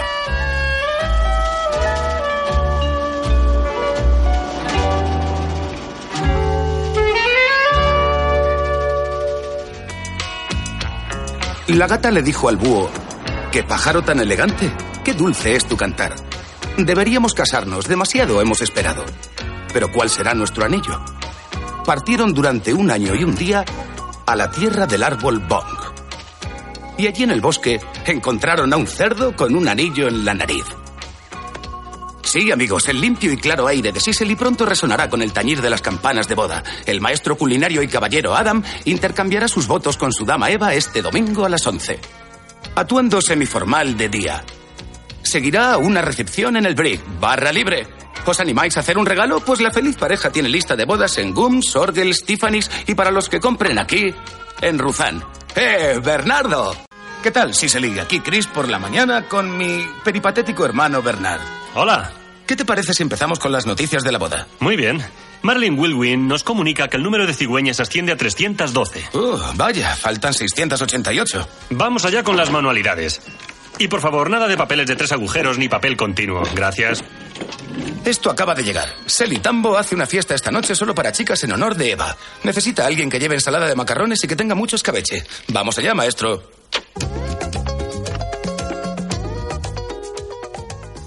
Buenos días, Siseli. Soy Bernard Steven, sustituyendo a mi hermano Chris, a quien sus deberes pastorales le mantienen lejos de estos micrófonos esta mañana. Está preparándose y ensayando para la homilía nupcial.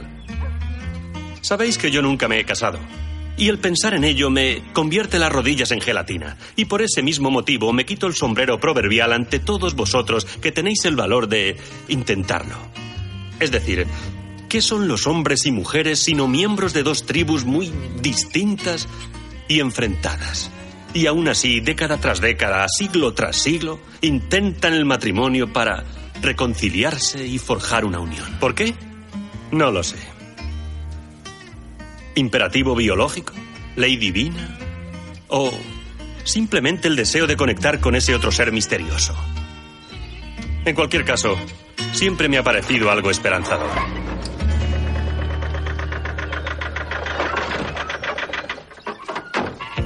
Buenos días, Iseli. Aquí Chris por la mañana en la Caos o Boletín Relámpago de Noticias. Torneo de los chicos contra las chicas la noche del viernes en el Brick. Cerveza y perritos a mitad de precio. No os lo perdáis. Felicidades para nuestra querida Maggie O'Connell, que mañana ingresará en la treintena. Es un hito importante en el transcurso de una vida. Se entra en la edad madura. Feliz tránsito, Mary Margaret. Yo también tengo mi pequeño acontecimiento. Mi licencia de técnico acaba de llegar. Llevo en las ondas con vosotros, ¿cuánto? ¿Dos, tres años ya? Y ahora me dan el certificado que asegura que puedo hacerlo. ¿Acaso importa? No lo sé. ¿Es que eso marca una diferencia? ¿Un trozo de papel hace que dos personas estén más casadas? ¿Cuándo un niño empieza a hacerse hombre? ¿Por qué las urgencias de legitimarnos con un trozo de papel? Simplemente he querido señalar este capítulo de mi vida. O decirle al mundo, mundo, Chris Stevens anduvo por aquí. He estado pensando qué habría sido de mí sin aquellos maestros que me enseñaron. L.P. Duffy, encargado de la disciplina en la prisión. L.P. me enseñó primero en el torno y en el gimnasio después el uppercut y el gancho de izquierda. El tío Roy Bauer, respeto por el rifle y las normas de los bosques. Erasmo a razonar, a moldear con armonía mi mundo mental. Luego llegó mi turno, mi graduación, de estudiante a profesor. Una ocasión de devolver todo lo que se me había dado, de encender en otros el fuego. ¿Qué hice yo? La pifié. Simple y llanamente. La fastidié, lo hice muy mal. Mi alumna vino a mí con el deseo de saber la hora y yo le enseñé a fabricar un reloj. Vivir para aprender. Se impone la hora. Otro día de emisiones en la caos. Una observación. En los últimos días este servidor vuestro se ha visto envuelto en una desusada negatividad. Pero ahora se ha alzado el telón y la persona que tiró de la cuerda no es otra que el doctor Joel Fleischman. Os aseguro, siselianos, que nuestro hombre del caduceo sabe de qué van unas cintas con retroceso y un enceste en bandeja. Así que estamos doblemente favorecidos, señoras y señores. Joel Fleischman, doctor y mentor. Mm.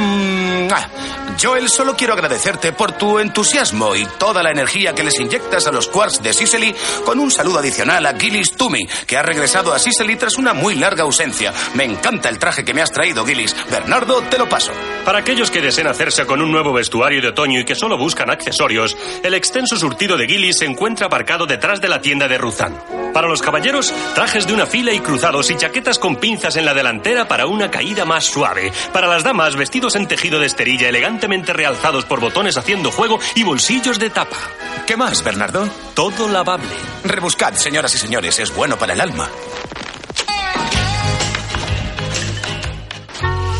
¿Quién iba a pensar que una inclinación tan ligera del eje terrestre marcaría una diferencia tan grande en nuestras vidas? La gran rueda sigue girando y aquí estamos de nuevo, cara al dulce rostro de la oscuridad. Ha terminado el día. La noche se avecina. Las sombras de la noche de luces se iluminan. Una advertencia de la caos a todos nuestros fieles oyentes. Hoy se ha producido el fin de nuestro sueño colectivo de una noche de verano. Así que dilatad vuestras pupilas porque por primera vez en largo tiempo nuestro buen amigo Sol se marcha a unas cortas vacaciones. Una zambullida más allá del horizonte. Una oportunidad para que los astrónomos escudriñen las estrellas. Mientras el sol no esté, quiero que os mantengáis alerta, que vayáis con cuidado. Y por favor, por favor, por favor, tres veces, por favor. Encended las luces de cruce. Hechos recientes han hecho que cavile sobre este enigma ontológico. ¿La vida es por azar o es sistemática? Hoy he optado por la hipótesis sistemática. Algebraica, si os place, ojo por ojo y diente por diente. Como la mayoría de los seres humanos, solo intento hallarle sentido a las cosas. No sé si hoy lo habré conseguido.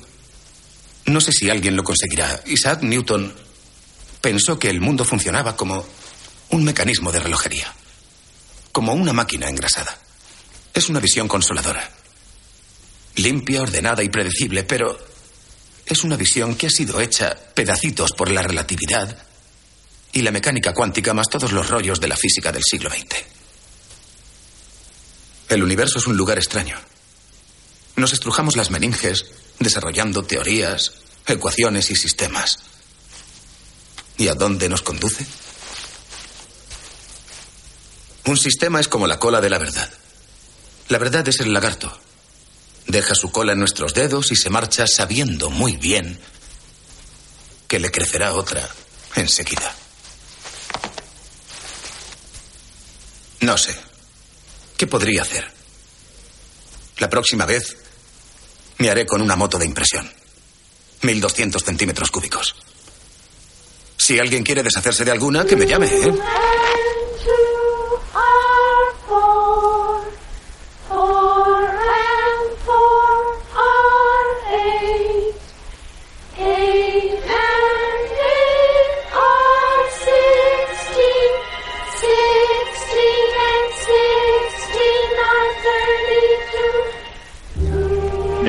Inchworm, inchworm, measuring the marigold.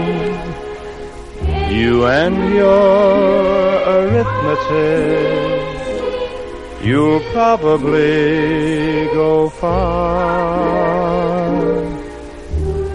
Inchworm, inchworm, measuring the marigold.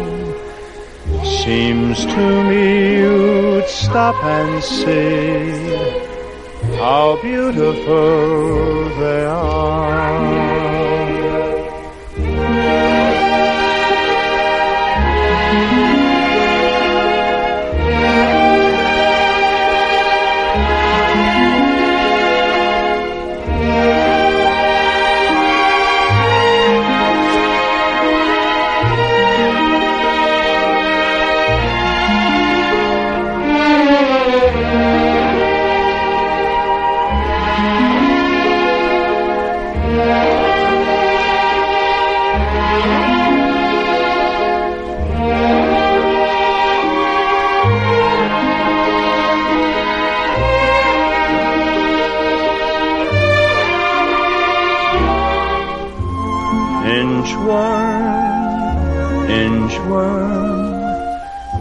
Measuring the marigold. You and your arithmetic, you'll probably go far. Inchworm, inchworm, measuring the marigold. Seems to me you'd stop and see how beautiful they are.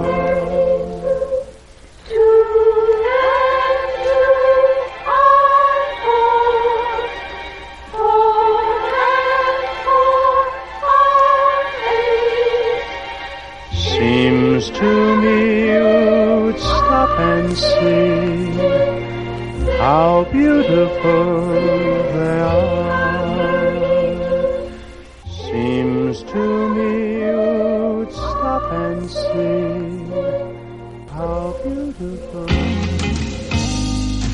Fecha y lugar Mesopotamia, 3500 a.C.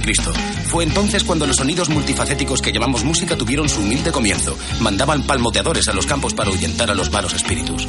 Y estos palmoteadores empezaron a encontrar el ritmo y a partir de ahí surgen los tambores, cuernos, trompetas, cuerdas y todo el abanico orquestal. El nacimiento es rechazar la muerte. La música continúa enriqueciéndonos de múltiples maneras, tan diferentes como los colores del espectro. Y escalando las ondas metálicas de ese espectro está el incomparable Brad Bonner, vocalista y guitarrista del grupo Serpent Cathedral. Bienvenido, Brad. ¿Cómo va eso? Va bien, gracias. Ha pasado mucho tiempo desde el laúd hasta la chirriante Stratocaster. ¿Cuáles fueron tus influencias? ¿De dónde procedes? Eh, musicalmente, Chili Peppers, U2, Pearl Jam, está bien. Bueno, considerando tu sonido distorsionado, el sonido grunge, me preguntaba si quizás tuvieras influencias de alguno de los grandes, como, como Hendrix o Tommy Bolin. ¿Hendrix? Sí. Purple Haze, Gustock. Barras y estrellas, ya sabes, el pañuelo. Oh, ¿te refieres al tío ese negro? ¿Barras y estrellas la escribió él? Pues no. Da igual. Eh, verás, Chris, tengo la norma de no escuchar música anterior a 1987, de todas formas. Eh, Sabes, mi sonido eh, sale de dentro de mí y no quiero contaminar mis aguas musicales. Claro, claro. ¿Cuánto tiempo te vas a quedar en nuestra primorosa ciudad? bueno, hasta ayer por la noche estaba deseando salir pitando de aquí. ¿Sí? Sí, pero ahora todo ha cambiado. ¿En serio? Sí, tengo una idea guay para un concierto. ¿En Sicily? Alaska. Pero no va a ser el típico festival de rock de toda la vida, ni hablar. Esto va a ser mucho más profundo, muy, muy profundo. Algo como cultural. Algo cultural de gran... Significado. De un significado total. Mm. Seremos solo yo y unos percusionistas indios haciendo rock, como en un encuentro entre mentes musicales.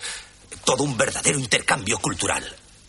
Eso es, es genial. Estoy deseando oírlo. El próximo corte que voy a poner está dedicado a mi recién llegado amigo Tuli. Un nuevo sonido, por lo menos para estas ondas. El tema principal del LP Mondo Rondo de Cathedral, titulado Mondo Rondo. Oye, súbelo.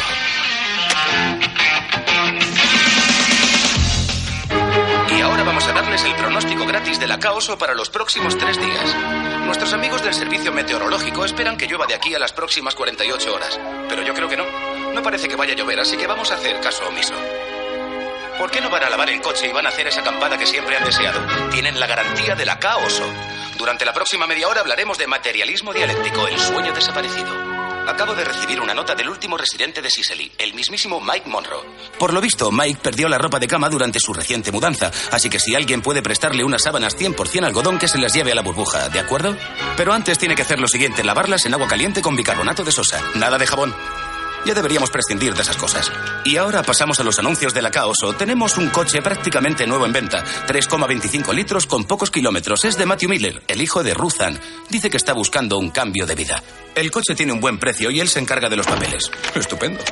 ¿Qué, qué, qué? Hora de despertar, Sicily. Gris por la mañana. Miro por la calle principal y no vais a creer lo que estoy viendo. Una sola mano que aplaude. Aquí viene el pelele favorito de mi infancia, pero de tamaño gigante. Esto es genial, me parece muy bien. Se trata del mundo paralelo, es decir, el mundo donde los tostadores hablan y los tenedores bailan. Es Alicia en el País de las Maravillas. La otra cara de Roger Rabbit, pero no son dibujos animados, no lo estoy inventando. Tengo aquí un folleto que anuncia a Enrico Velati y sus actores de Nuevas Percepciones. Invitan a todo el mundo a una velada de asombro y diversión en People's Park, junto al Break. O asistís o vuestra tetera podría dejar de hablaros. Así que damos un adiós muy cariñoso a Enrico Velati y sus amigos. Todos les debemos una enorme gratitud. Sé que al menos yo nunca volvería a mirar un buzón de correos o un rollo de papel desde la misma perspectiva. ¿No ese es el propósito de este carrusel? ¿Abandonar todos esos viejos supuestos? ¿Seguir a la búsqueda de perspectivas recién hechas? Cosi el amore, que viene y va.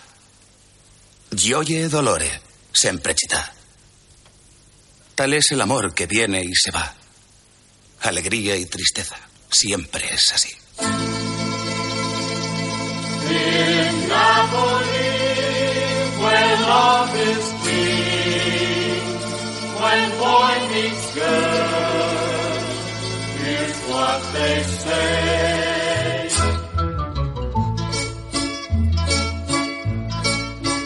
When the moon hits your eye like a big pizza pie, that's amore.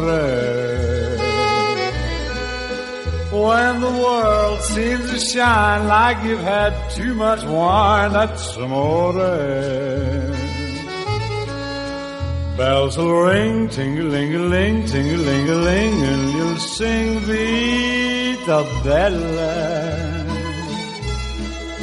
Hearts will play tippy tippy tay, tippy tippy tay, like a guitar guitarandella. When the stars make you drool, just like a pasta fazool, that's amore. When you dance down the street with a cloud at your feet, you're in love. When you walk in a dream, but you know you're not dreaming, signore. Excuse me, but you see, back in old Napoli, that's amore.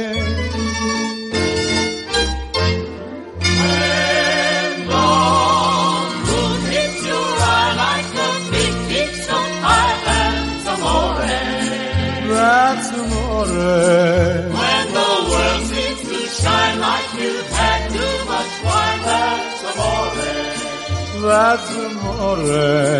Bells will ring, Ding-a-ling-a-ling. ting-a-ling-a-ling. To sing Vita Bella. Vita Bella, Vita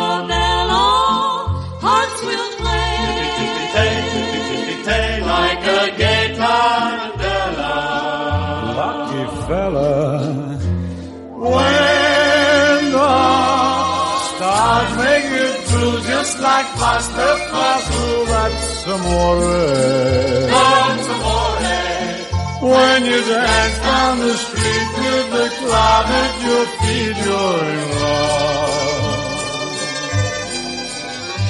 When you walk in a dream, but you know you're not dreaming, signore. Scusa me, but you see, back in old Napoli, that's amore. Amore, that's amore.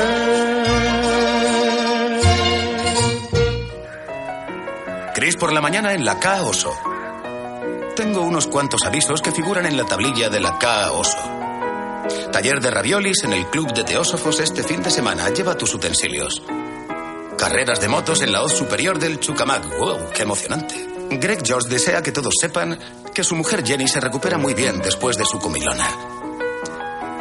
Supongo que ya todos saben que nuestras hermanas las aves han vuelto haciendo su primera parada en su anual viaje hacia el sur. ¿Por qué ellas y no nosotros? Tal vez porque los humanos estamos hechos para echar raíces en un lugar. 1978, Wheeling, Virginia Occidental. Hermoso día de otoño, igual que este. Siento una llamada genética. Cada fibra de mi ser gritaba: Chris, sigue al sol. ¿Le hice caso? No. Un par de semanas más tarde me trincan por elevar las plusmarcas de Joaquín. Arrojaron a este pobre pájaro a una jaula sin columpio ni ventanas. Y ahora aquí estoy, muchos años después y muchos kilómetros más lejos, enfrentándome a otro frío y duro invierno. ¿Acaso me dirijo hacia el sur? ¿Es que sigo al sol? No, no lo hago. ¿Es esta cabina de cristal de una radio poco menos que una jaula? Se acerca ese día del año, amigos, cuando el hombre del saco se encuentra con Miles Standish y abundan las calabazas de la muerte. Sí, sí, Selly. Se acerca rápidamente ese cuarto jueves de noviembre que la señora Sarah J. Hale elevó al cuadro de honor de las fiestas. El día de acción de gracias. Una advertencia a todos los blancos. Han empezado a volar los tomates. ¡Buah! A Mike le acaban de dar. Tenemos buenas noticias de nuestros amigos del Servicio Nacional de Meteorología. El desfile del Día Indio de los Muertos y la fiesta que se celebrará a continuación tendrá lugar según lo previsto, eliminando la visita sorpresa sin invitación del señor invierno. Sabéis, es difícil no reflexionar en los tres meses que preceden al solsticio de invierno. Si el invierno es el sueño, la primavera el nacimiento y el verano... El verano es vida, el otoño es la reflexión. Es el momento del año en el que caen las hojas. Se recogen las cosechas y los árboles se secan. La madre naturaleza ha cerrado las persianas a otro año. Y es el momento de reflexionar sobre lo que ha sido. Y yo me siento como... No lo sé. Hoy he recibido un mensaje por medio de unas latas. Y captad esto. Ni siquiera estaban atadas por un cordel.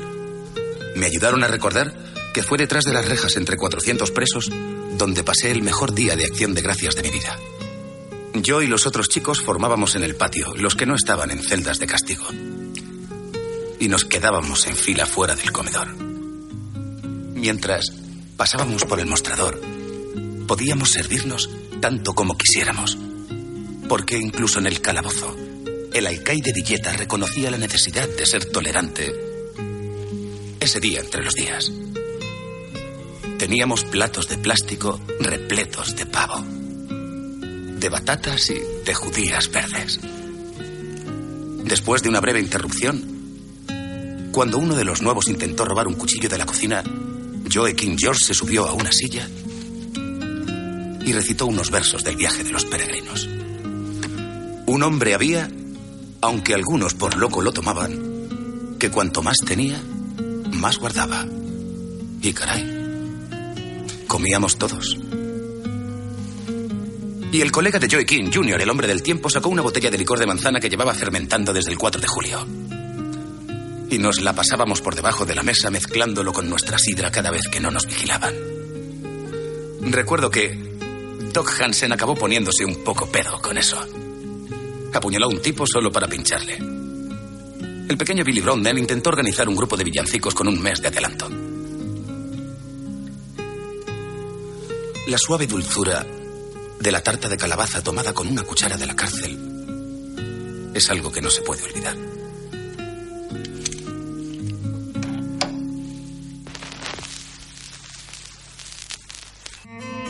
En este día oficial del pavo, señoras y pájaros, tenemos otro espectacular acontecimiento para vosotros, la primera conexión con el Estado 48. Bien, esperad un poco mientras conecto con mi hogar fuera del hogar, la penitenciaría, localizada frente al río Ohio y las frondosas colinas de la salvaje y maravillosa Virginia Oeste. ¿Alcaide Villeta? Sí, soy yo, Chris. ¡Wow! Tenemos contacto. ¡Feliz día, alcaide! Gracias, Chris. Espero que sigas teniendo la nariz limpia. Eh, sí, señor, la tengo. Me alegro de oírlo. Ahora quiero dejar las cosas claras. Si oigo cualquier tipo de lenguaje poco apropiado por esta línea, cortaré el cable. Nada de sí o peros, ¿entendido? Ah, así sea, alcaide Villeta. De acuerdo. Venga, ahora vosotros. Diga. Stevens, ¿estás ahí? ¿Roach? Hola, muchacho. ¡Hola, hombre! Chris, adivina quién soy. ¡Billy! Sí, sí. Ah, parece que estáis fenomenalmente. ¿Qué pasa? ¿Qué, ¿Qué ha pasado desde que dejé el nido? Lo mismo, lo mismo. El Estado ha vuelto a negarle la condicional a Llano, así que está por ahí, jorobado, haciendo aviones de papel y sin hablarle a nadie, ¿sabes? Sí, el mismo de siempre, ¿eh? Sí, ah, y Lonnie Bird está en la celda de castigo. No me digas, ¿Lonnie Cordero? Sí, le pillaron un cuchillo bajo el colchón. Vaya cordero, ¿eh? ¿Qué hay de Joey King? George Sí, ha salido de aquí y por fin fue testigo del fiscal. buena jugada. He pensado mucho en vosotros y. y no puedo deciros lo estupendo que es oíros. Igualmente, colega. Roach, dime, ¿qué había de comida de acción de gracias? ¿Qué tal fue? Oh, una crema de espinacas genial. Son las 6 de la mañana. Buenos días, Sicily. Chris por la mañana saludando a la aurora en la Caoso en el 570 de su dial, en onda media. La voz de la villa del condado de Arrowhead. ¿Qué pasa hoy? Echemos un vistazo. Tom Barker derribó ayer un alce macho de dos metros cerca del lago Lum. Ofrece solomillos a quienes puedan llevárselos al frigorífico de Holling antes de que se echen a perder. Tempus fugit. Un aviso de objetos perdidos. Quien haya extraviado la transmisión de un coche del 66, Mitch Coleman encontró una en el camino junto a su cabaña. Llama por teléfono a Mitch y la reclamas tú mismo. Otro aviso. El Club del Libro de Sicily se reúne esta noche a las siete y media en la iglesia. Maggie O'Connell leerá La Casa de la Alegría de Edith Wharton. ¿Qué desea usted, agente Semansky? Christopher Danforth Stevens. Sí, el mismo. Hay una orden de detención en el estado de Virginia Occidental. Bueno, eso me sorprendería si consideramos que lo único por lo que fui citado en Virginia Occidental fue por la habilidad de abrir tres botellas de cerveza con los dientes. Hace unos 4.000 años, Hammurabi, el rey de Babilonia, ordenó que se grabasen 3.600 frases en signos cuneiformes sobre una columna de diorita en la antigua ciudad de Susa. Aquel fue el primer registro conocido de un código legal. Sin embargo, a pesar de tantos siglos de esfuerzos, la ley sigue evolucionando. ¿Por qué? Si se basara tan solo en un principio fijo, cabría esperar que la ley permaneciese razonablemente constante, pero no es así. ¿Conclusión? Bueno, siendo obra del hombre, la ley es una expresión de los imperativos sociopolíticos de su tiempo. Y como todos sabemos, los tiempos cambian. Así, a pesar de los esfuerzos de Hammurabi, la ley no está tanto más grabada en la piedra cuanto escrita en el agua, que se mueve con las mareas. Oyente número 2, estás en antena. Hola, soy Debbie, desde Salmon Point. Adelante, Debbie. Primero decir que estoy de acuerdo con el oyente 1. La juez Percy no tenía derecho a impedir que asistiéramos al juicio de Chris. Tomo nota. Eso, eso. Y segundo, si Chris es dos personas, el viejo Chris y el nuevo Chris, entonces ¿por qué no podría el viejo Chris irse a Virginia Occidental y el nuevo Chris quedarse aquí? Muy interesante metafísicamente, Debbie. Bien, Debbie, yo diría que en un plano corporal el estado de Virginia está en su derecho. ¿Discutimos la cuestión filosófica propuesta, Chris? ¿El estado de pecado contra el estado de gracia? ¿Acaso la redención rehace a un hombre o le vuelve a una especie de ser esencial? Mm, precisamente. ¿Es el pecador reformado una persona diferente a la que fue? Hablando desde la tradición occidental, tendría que decir que no. Dime por qué, hermano. Creo que la mayoría de los fundamentalistas renacidos estarían en desacuerdo, y los teólogos judio-cristianos debatirían si el pecador reformado simplemente se limitó a descubrir una chispa divina que ya llevaba en su interior. ¿Estás de acuerdo, Debbie? Bueno, creo yo. Gracias, Debbie. Fuera lo que fuera lo que pasase ahí dentro, quiero que sepáis que agradezco de veras todo lo que habéis hecho por mí. Es como haber asistido a mi propio funeral. Me encantó. ¿Quién es Chris Stevens? ¿Quiénes somos cualquiera de nosotros? ¿Somos una persona fijada al nacer? ¿Crecemos como una bola de nieve dando tumbos por la montaña de la vida o podemos cambiar, mudar de piel? El gusano se convierte en mariposa abandonando los restos de su antiguo ser. Ojeo mi anuario escolar de fotos Instituto Católico Central de Willing, curso del 81, y me pregunto quién es ese extraño. Que me cuelguen si lo sé. Tal vez se supone que no debamos saberlo. Tal vez de eso se trata este alegre devenir por el mundo. Robert Frost dijo, bailamos en el corro y suponemos, pero el secreto está en el centro y sabemos.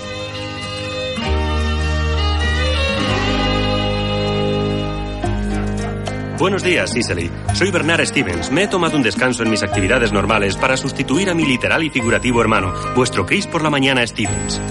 Ya sabéis que este año Chris va a pasar sus vacaciones con la intención del autodescubrimiento. En lugar de una semana de sibarítico surf y sol, ha optado por la vida contemplativa. La vida contemplativa. Así que buscando un trabajo duro y un poco de tranquila oración, se ha dirigido hacia el sur para unirse a los hermanos de San Dimas como meditador invitado. Y siguiendo la antigua tradición monástica, Chris se ha retirado del mundo para descubrir lo que Thomas Merton llama su centro interior secreto. Sé que todos sentimos envidia. Así que buena suerte, hermano. Que Dios te bendiga. He estado mirando el correo y no hay ninguna noticia de Fray Chris. Supongo que estará demasiado ocupado con sus deberes religiosos. Y si es como yo, en el campamento de verano siempre me lo pasaba demasiado bien como para escribir. Aquí tengo un mensaje del Departamento de Salud de Sicily firmado por el doctor Joel Fleischman. ¿Cuándo revisasteis vuestros lunares por última vez? El doctor Fleischman os invita a pasaros por su consulta a cualquier hora entre las 9 y las 5 de lunes a viernes. Recordad, más vale prevenir que curar. Bueno, amigos, acabo de regresar de mi breve crucero por el río de la renovación espiritual. Puede que os preguntéis si he conseguido mis objetivos, si alcancé ese momento trascendental. La epifanía. Desde luego. Los hombres siempre nos apuntamos a cosas, nos alistamos en ejércitos, clubs, equipos de béisbol. En mi caso, un monasterio. Todo para excluir a nuestras hermanas las mujeres. Os diré algo, en ese segregado y célibe mundo de hombres, una mano divina bajó y me agarró del cinturón y me dio un buen golpe. ¿Y a quién pertenecía esta profética mano? A una mujer.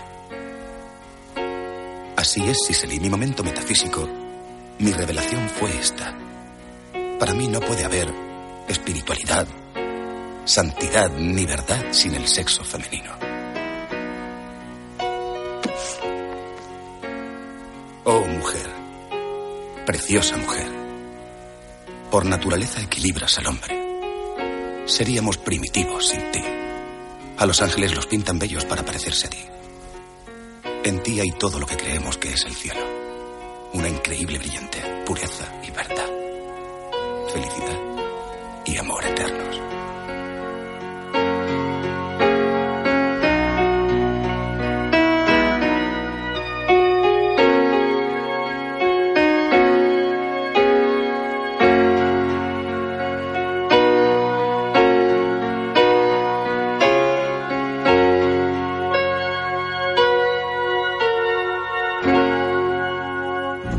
Días, Siseli y Miapas. Soy Chris por la mañana. Os cuento un par de apuntes desde nuestra sección de cosmología y astronomía. Una revelación para los astrónomos. La HD 1545, considerada una sola estrella, tenía un extraño movimiento en su órbita, que resultó ser otra, gemelas, binarias, una estrella girando en torno a otra.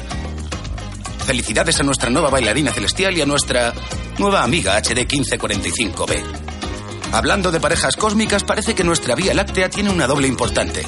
Así es, somos arrastrados lentamente por una galaxia hermana, Andrómeda. E incluso más allá existe eh, un gran captor.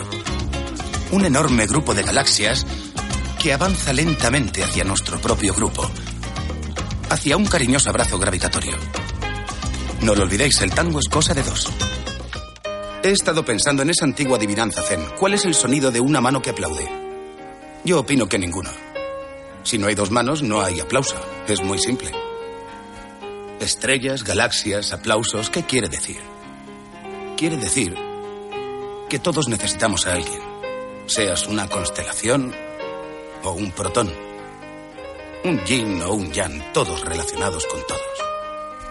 Como Romeo y Julieta, El pescado y las patatas, Tom y Jerry, Gilbert y Sullivan, Matt y Jeff, Lant y Fontaine, Epi y Blas, Wilbur y Orville, caballos y vaqueros, reyes y coronas, Bogar y Bacal, Marco Antonio y Cleopatra.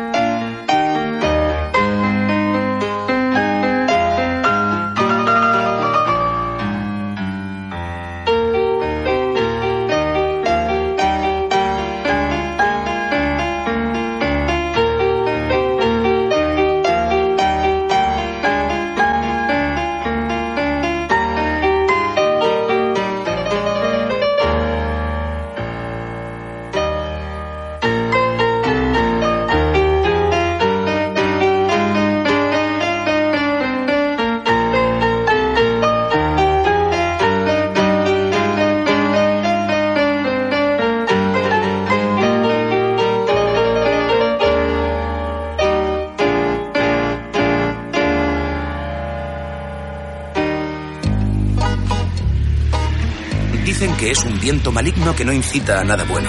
Creo que hasta nuestro doctor Joel Fleischman lo testificaría. Para quienes os lo perdisteis, Maggie O'Connell venció anoche al doctor Fleischman en el primer round. Un derechazo en toda la nariz. ¡Pum! ¡Cao! Lo que significa que los vientos cojos se nos echan de nuevo encima. Durante los próximos días nos visitarán esos vientos locos del este. Mi consejo este año es, no luchéis contra ellos, abrazadlos, conoce a tu enemigo. Por la mañana llegando a vosotros a través de la nueva y mejorada Caoso, con un boletín especial de tráfico para la ciudad de Sicily y zonas adyacentes. Un rebaño de ovejas pasea tranquilamente por la calle principal, causando embotellamientos en todas las direcciones. Parece que son roomies, lo digo por si le interesa a algún pastor que se esté preguntando si su medio de vida se ha esfumado. Creo que el cojo se ha jugado una mala pasada al sentido de orientación de las ovejas. Estas ovejitas se han perdido. Si alguien sabe de dónde son, que nos lo diga. Mientras tanto, ciudadanos madrugadores, salid de casa un par de minutos antes y mostrad alguna consideración para con nuestras amigas lanosas. En Los Ángeles algunos maestros no se atreven a dar clase durante un Santa Ana porque los chicos se vuelven ingobernables. En Suiza los índices de suicidio suben durante los FOEN. Y en las leyes de algunos cantones el viento está considerado circunstancia atenuante en los crímenes. Se dice que algunos cirujanos comprueban el viento porque la sangre no coagula normalmente durante el FOEN. En otras palabras, Sicily, si te sientes malísima, probablemente existen buenas razones. Enchufa las calefacciones, Sicily. Estamos a 7 grados bajo cero. El cojo se ha ido. La temperatura exterior ha vuelto a la normalidad. La temperatura interior puede que tarde unos días en recuperar la estabilidad psíquica. Si revisamos los daños del cojos de este año, aparte de la nariz rota del doctor Fleischmann, creo que hemos sufrido la cifra normal de golpes y cardenales metafísicos. Hay algunas noticias de sociedad. Chiglia que ha dejado una para que se la lea a todo el mundo. Hola a todos, me encuentro bien, de verdad. Pero ver cómo Maurice estuvo a punto de desplomarse me hizo pensar en la muerte. No en un sentido negativo, sino de alguna manera algo así como cuando Greta Garbo se tira debajo del expreso de San Petersburgo en Ana Karenina. O Warren Beatty muriéndose de frío en McCabe y la señorita Miller acurrucada en la nieve. Él se paró. ¿Piensa alguien en estas cosas? Por favor, comunica. Oscuros y deliciosos buenos días, Sicily. Aunque no lo creáis, son las 9 de la mañana y yo soy Bernard Stevens, sustituyendo a mi hermano Chris. Como siempre en esta época del año, le ha secuestrado el impulso artístico. Olvidando el sueño y el alimento, Chris se ha sumergido en su acto de creación anual. Bon chance, hermano. Quedan tres días para nuestro solsticio de invierno. Hoy amanecerá a las 4 y 2 minutos y se pondrá el sol a las 4.45. Sabemos que la oscuridad constante e ininterrumpida lleva a algunas personas a un pozo sin fondo emocional, por lo que la dirección de Caoso sugiere que se guarden las armas bajo llave. El deseo de meterse el revólver en la boca puede llegar a ser demasiado fuerte. Así que, ¿por qué no evitar la tentación? Y para subir un poco los ánimos, pasaos por el Brick, que permanecerá abierto las 24 horas al día con chocolate gratis para todos. Eso es, chocolate, el elixir mágico. Nada mejor para subir los niveles de serotonina y elevar los ánimos, ¿eh? Yo voy para allá. Solo quedan 15 minutos de sol, muchachos. Así que sugiero que salgáis ipso facto a captar todos los rayos de sol que podáis. No olvidéis poneros crema factor 30 de protección. Mientras os hablo, puedo ver a nuestro último visitante, Lance Bristol, hurgando en las basuras frente a nuestro estudio. Y viendo su pelo mugriento y sus ropas harapientas, la reacción de mi estómago es revolverse, un rechazo interno. ¿De dónde provienen estos sentimientos? Desde luego no es una respuesta racional hacia un hombre que no es una amenaza para mí. Conclusión, Yo podría ser Lance. Lance podría ser yo. Mi reacción supongo que consiguientemente debería ser simpatía, cariño, consideración. Estoy trabajando en ello. Ya es mediodía, Cicely, y ya es el tercer día de la huelga del médico del municipio de Arrowhead. Y solo queda un día para el solsticio de invierno, lo que significa 24 horas seguidas de gloriosa oscuridad. Y volviendo a las artes escénicas, parece ser que mi hermano Chris emprende una nueva aventura artística. No sé exactamente qué nueva musa le ha atrapado, pero está claro que lo ha hecho con fuerza. Y ahora mismo voy a pasarle el micrófono a Maurice Minifield, dueño, presidente y director general de la emisora. Maurice. Gracias. Seré breve. Estoy haciendo una colecta para un colega de armas con mala suerte. Necesitamos ropa limpia y en buen uso, alimentos enlatados, cosas de aseo y eso. Traedlas a la emisora y nos encargaremos de que las reciba. Ah, y recordad que esto no es el vertedero. Nada de trapos ni porquerías, solo latas de remolacha de hace tres años. Lo agradeceremos. Buenos días, Iseli. Estáis escuchando Caos o la Vox Populi del municipio del condado de Arrowhead. En primer lugar, la reunión mensual de las víctimas de congelación de Siseli.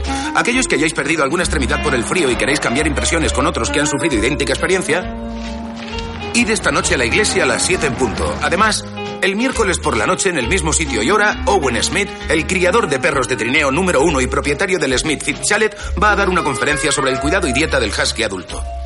Y el acontecimiento más relevante de la semana. Mañana a las 12 se descubrirá el tótem de la familia Whirlwind. Solo tendrán acceso a este evento los que lleven invitación. Chris por la mañana, actualidad local para aquellos que se lo hayan perdido. Giro inesperado de acontecimientos en la ceremonia de hoy. Al parecer, miembros del clan oso se ofendieron por un pez esculpido en el tótem Whirlwind. Sin meterme en detalles, parece ser que los cuervos tienen una visión histórico-familiar muy diferente a la de los osos. Los ánimos a estas alturas están exaltados y los osos han solicitado una retractación. Y los cuervos no contestan al teléfono. Se acaban de producir un par de cierres vengativos. El mercadillo de los hermanos Cuervos aplazado indefinidamente resultado del boicot oso. La feria de artesanía textil e intercambio de patrones cancelada hasta nuevo aviso.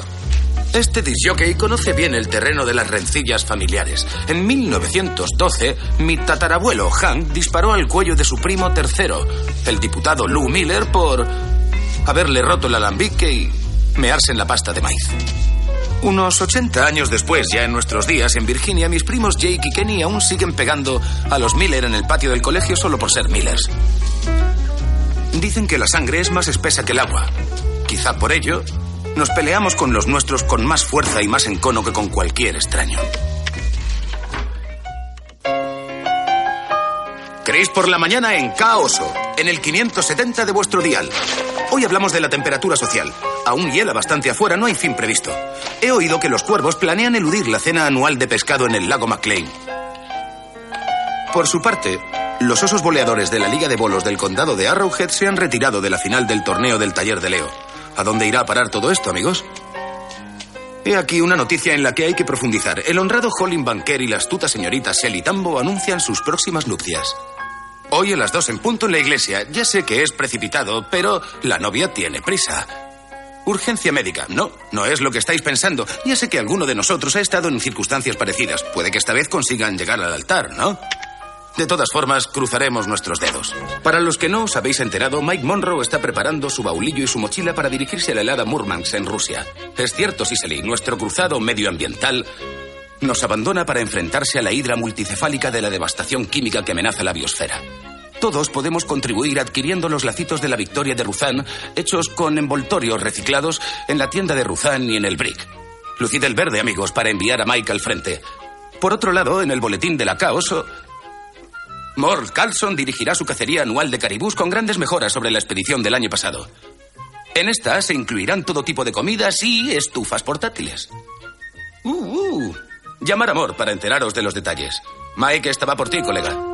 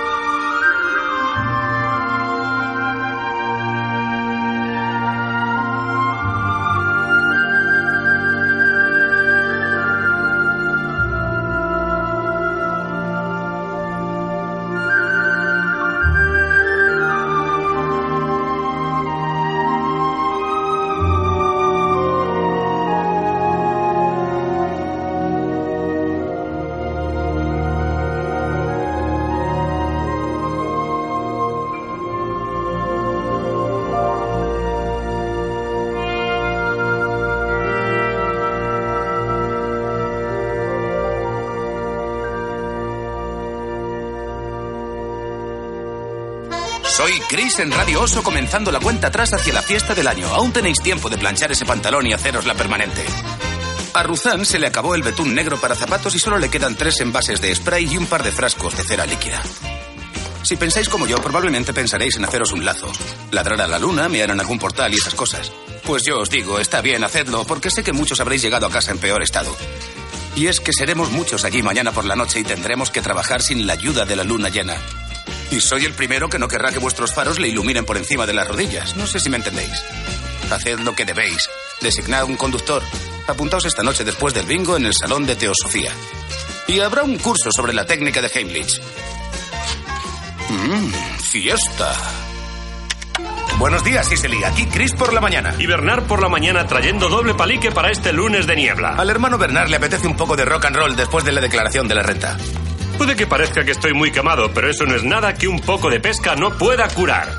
Amén a eso, hermano.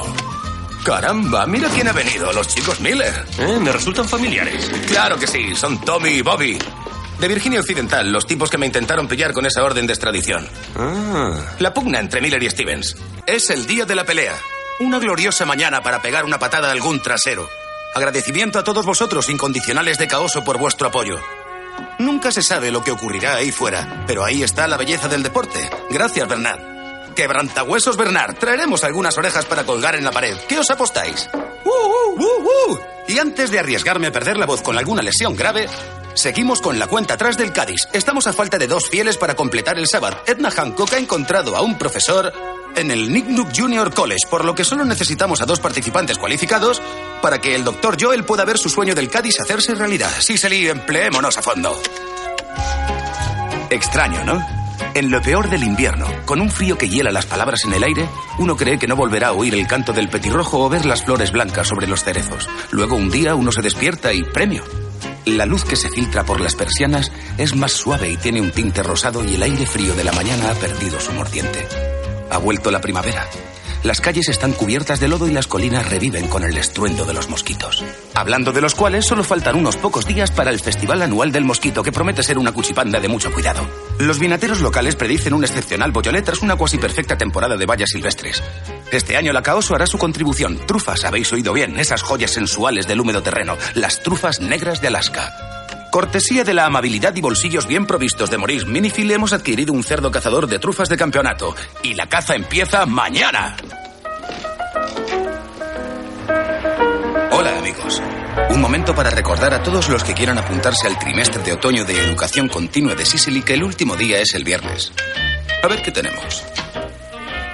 Lu Volpe dará un curso de Derecho Rural práctico con temas como atropello. ¿De quién es el alce? O el siempre polémico ¿quién tiene preferencia, el trineo de perros o la moto de nieve? Si os interesa el cultivo de bonsáis, más vale que presentéis vuestra solicitud cuanto antes. Las clases se están llenando de prisa y solo queda una docena de cipreses enanos. Yo ya estoy afilando mis tijeras de podar. Buenas tardes, Sicily. Tengo más noticias sobre el estado de nuestro doctor Joel. Con una fiebre que apenas supera los 39 grados, es evidente que aún no ha visto lo peor de este microbio. Hay unos cuantos cambios en el horario de guardias. A Tony Johnson se le ha fundido una biela del todoterreno y no puede salir de la granja, así que Maurice vas a tener que hacer un turno doble. Yo me ocuparé del turno entre las 4 y las 6. Joel, si oyes mi voz, sigue con esos fluidos y mantén la fe. Estamos todos contigo. Buenas tardes, Iseli. Tenemos buenas noticias desde el campo de batalla contra los virus. Tras alcanzar una temperatura máxima de 41 grados, la fiebre del Dr. Fleischmann por fin remitió. Parece que Mercurio se dirige hacia el sur. El enemigo se bate en retirada. El Dr. Fleischmann quiere agradecer sinceramente su ayuda a todos los que se han sentado junto a su lecho. Buen trabajo, chicos. También en el frente médico, el Club Hipocrático ha aceptado a un nuevo miembro que no es otro que Ed Chiglian, vecino de esta comunidad. Enhorabuena, Ed. Buen trabajo también. Una vez leí algo sobre medicina que se me quedó grabado. Mm. Dice así. El arte de curar se basa en la unión de la perspicacia con la compasión, porque la medicina, al igual que la religión, tiene que ver con el espíritu, con el corazón figurativo, con el alma. La verdadera medicina se basa en la creencia de que todos y cada uno de nosotros somos importantes y que todos somos iguales y vivimos bajo el mismo cielo.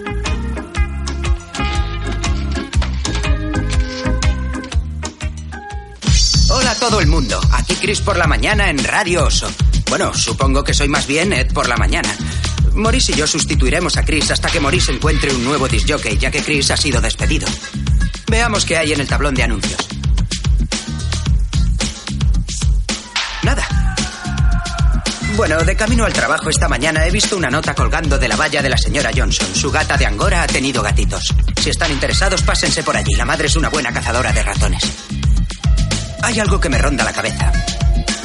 Los espejos, ¿sabéis? Si ponéis uno enfrente de otro, ¿qué reflejan? No lo sé. Si se os ocurre algo, llamadme cuando queráis. Ahora pondré una canción. Hola, Siseli. Aquí Chris Stevens de nuevo susurrándoos al oído. Gracias, Maurice.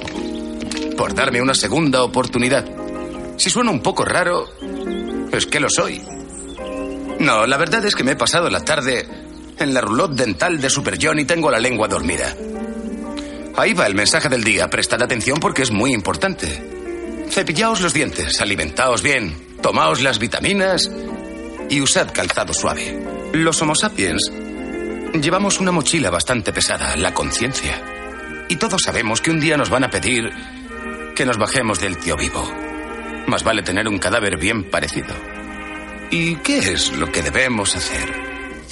¿Adelantar un tráiler con la moto o darnos de bruces con una hipoteca de 30 años? La eterna lucha. Voy a necesitar ropa interior limpia. Ya tengo mi cepillo de dientes y mi carnet de la biblioteca. Como dijo aquel, un viaje de mil kilómetros empieza por el primer paso.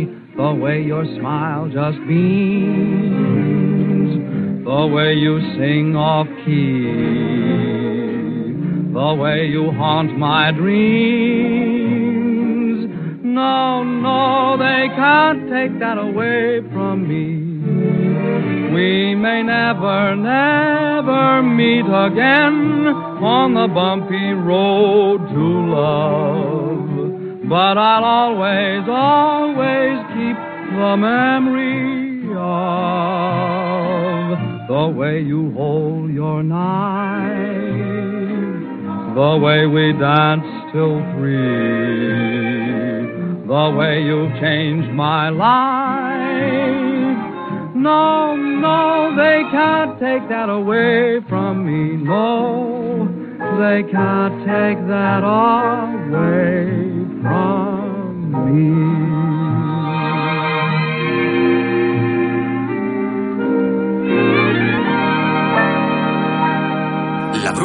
Extiende sobre las praderas y el café hierve en el fogón. Sintoniza el 570 de su dial, la voz del condado de Arrowhead. Al micrófono, Chris al fresco. Buenos días, Mike. Buenos días. Un nuevo giro de la rueda del tiempo. La luna ha apagado su lámpara y Helios arrastra su carro hacia aquí. Al igual que mi hermano Bernard, que se acerca en estos mismos momentos por la calle principal. ¡Eh, Bernard! Una exclusiva de caos, señoras y señores. Los hermanos Stevens reunidos en directo sin ensayos, la vida misma. ¿Eh? ¿Te levantas pronto? Ann quería ver el amanecer. Ann, para los que no estén al día de las aventuras de mi hermano, es su nueva enamorada. Se conocieron el mes pasado en un descenso por los rápidos del río Umpqua. ¿Parece amor? Como dice Robert Atri, para el ojo humano todas las gaviotas son iguales. El macho solo permite la intromisión en su pequeño territorio a su compañera, a la que es capaz de reconocer a 50 metros en una colonia de miles de individuos. Lo que significa, queridos amantes de la naturaleza, que incluso una simple ave marina es capaz de distinguir a los miembros de su propia especie. Ha sido una semana de lo más ajetreada para mí y solo estamos a martes. Bernard y yo hemos resuelto nuestro lío metafísico. Aunque ahora a mí me ha dejado colgando de los cuernos de un dilema aún mayor, mucho mayor. Hablo de la A mayúscula, amigos, del amore, de las flechas de Cupido, de esa cosa llamada amor. No hablo del amor a Dios, ni del sentimiento platónico espiritual, ni del amor de pasar el rato. Estoy hablando de flechas. De uniones verdaderas de los corazones y las glándulas, como Tristán y Solda, Abelardo y Eloísa, Bernardián. ¿Qué hace que suene esa nota? ¿Cómo es que mi hermano Bernard, mi verdadero otro yo, puede estar totalmente coladito por una mujer que a mí me deja totalmente indiferente? Y por la que, sin embargo, y ahí está el dilema, una vez hace mucho tiempo llevé alta la antorcha del amor. ¿Tan distinto soy ahora o ella? ¿El amor es eterno o es como cambiar de trenes en paradas al azar? Si la quise, ¿cómo pude dejarla? En fin, si la quise de verdad, ¿por qué ahora ya no la quiero? Las líneas están abiertas.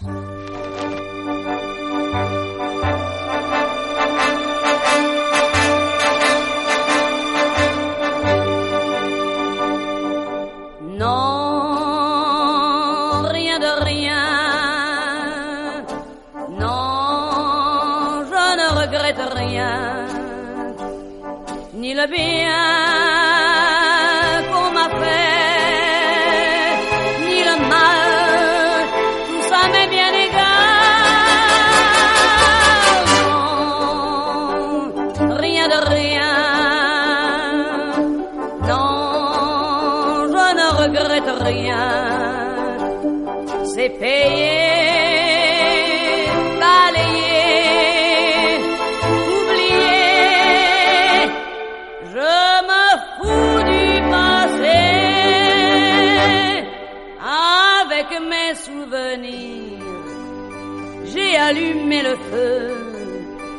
mes chagrins, mes plaisirs.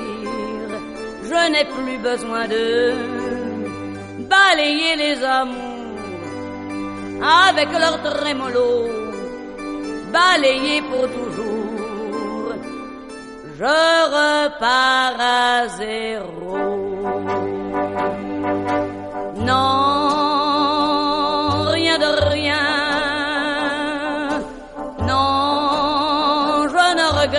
الدنيا نيل بيا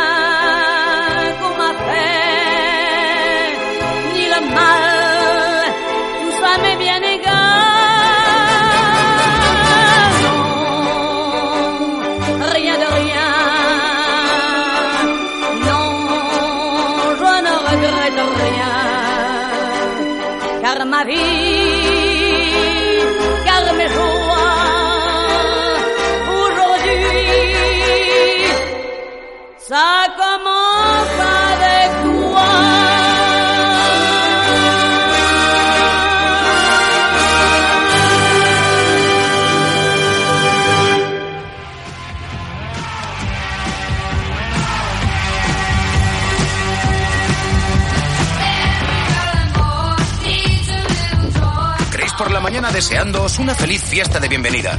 Reuníos conmigo este sábado en la curva sur del río Jefferson para la gran competición de pesca de fin de temporada entre los ballenas de Nipnock y nuestros marmotas de Sicily. Dirigiendo los esfuerzos de los marmotas estará el capitán del equipo Kevin Wilkins. quien la semana pasada sacó una trucha arcoíris de 60 centímetros, faltando segundos para que la campana diera el triunfo a Talquidna. El concurso de novatos será a las 8 de la mañana, seguido por el de universitarios a las 2. Ahora, según dice aquí, no me lo estoy inventando, ven lo que te den. No sé qué significa, pero no pienso arriesgarme y ahí estaré.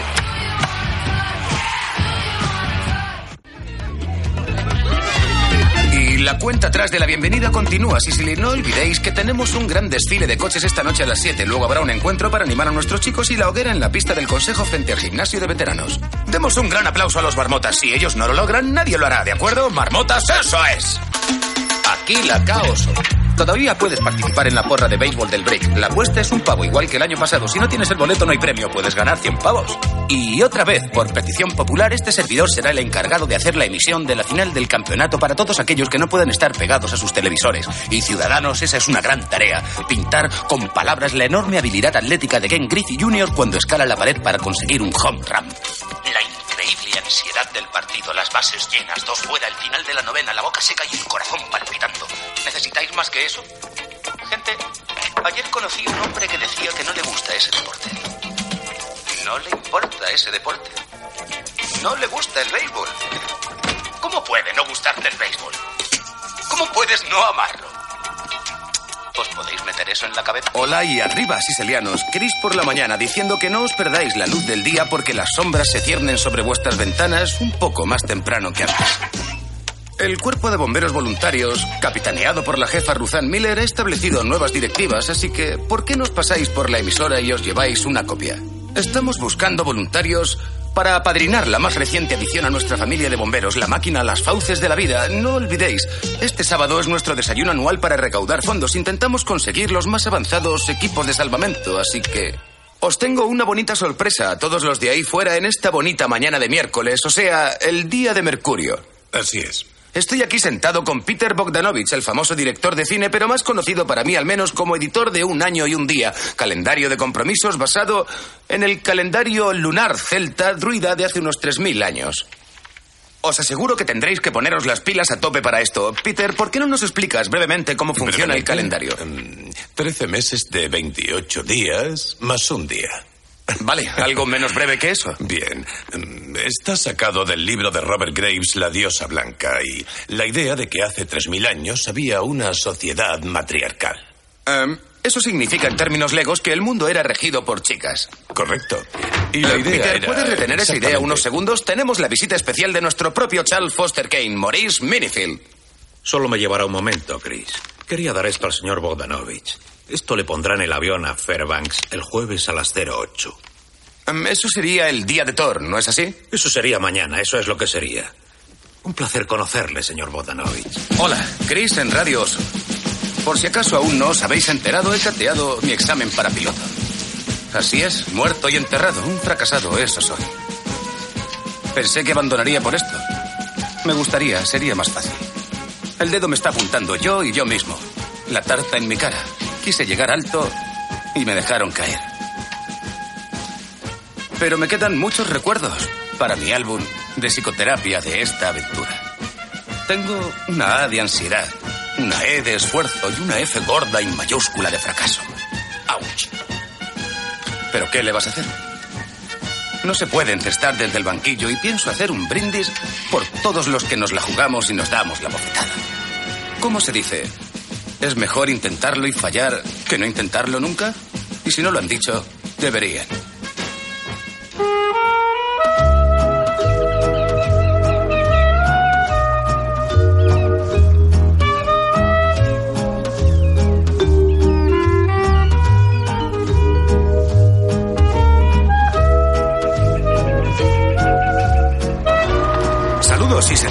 Por la mañana que se acerca a vosotros desde los estudios Caos. Hola, Sony. Tenemos que vigilar ese invierno desde aquí. No hay señal de nubes cumulonimbo, esas portadoras mullidas de preciada nieve.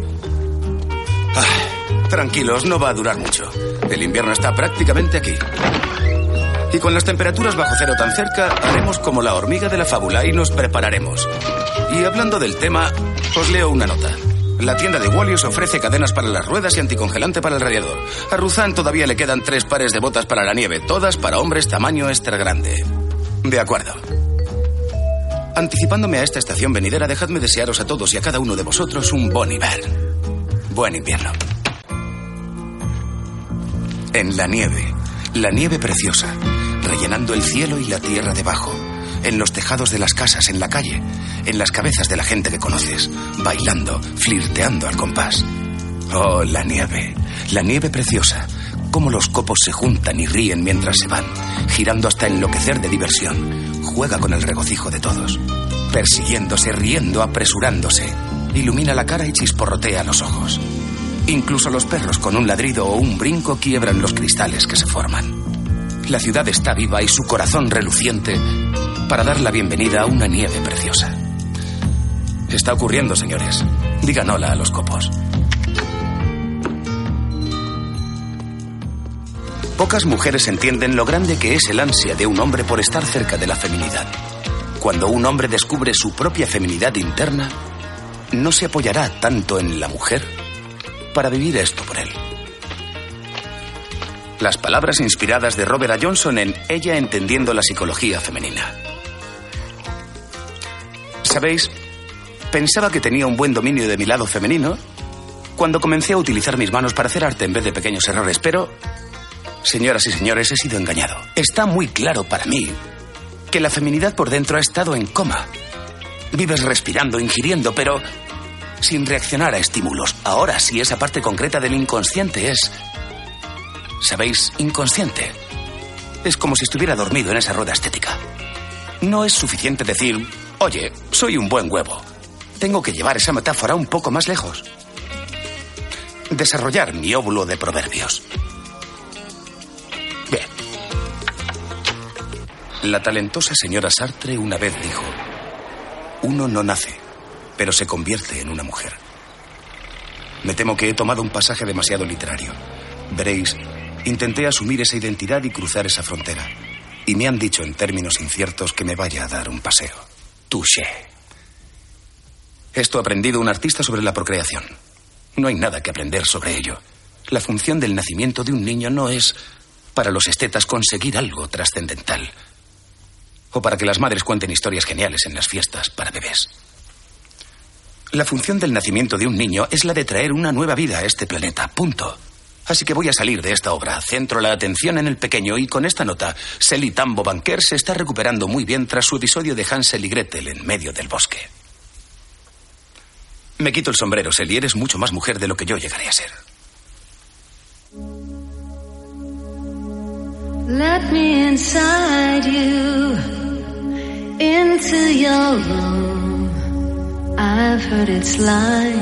With the things you don't show.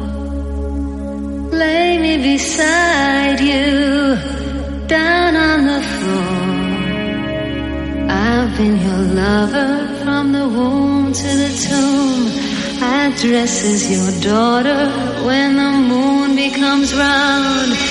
You'll be my mother when everything's gone.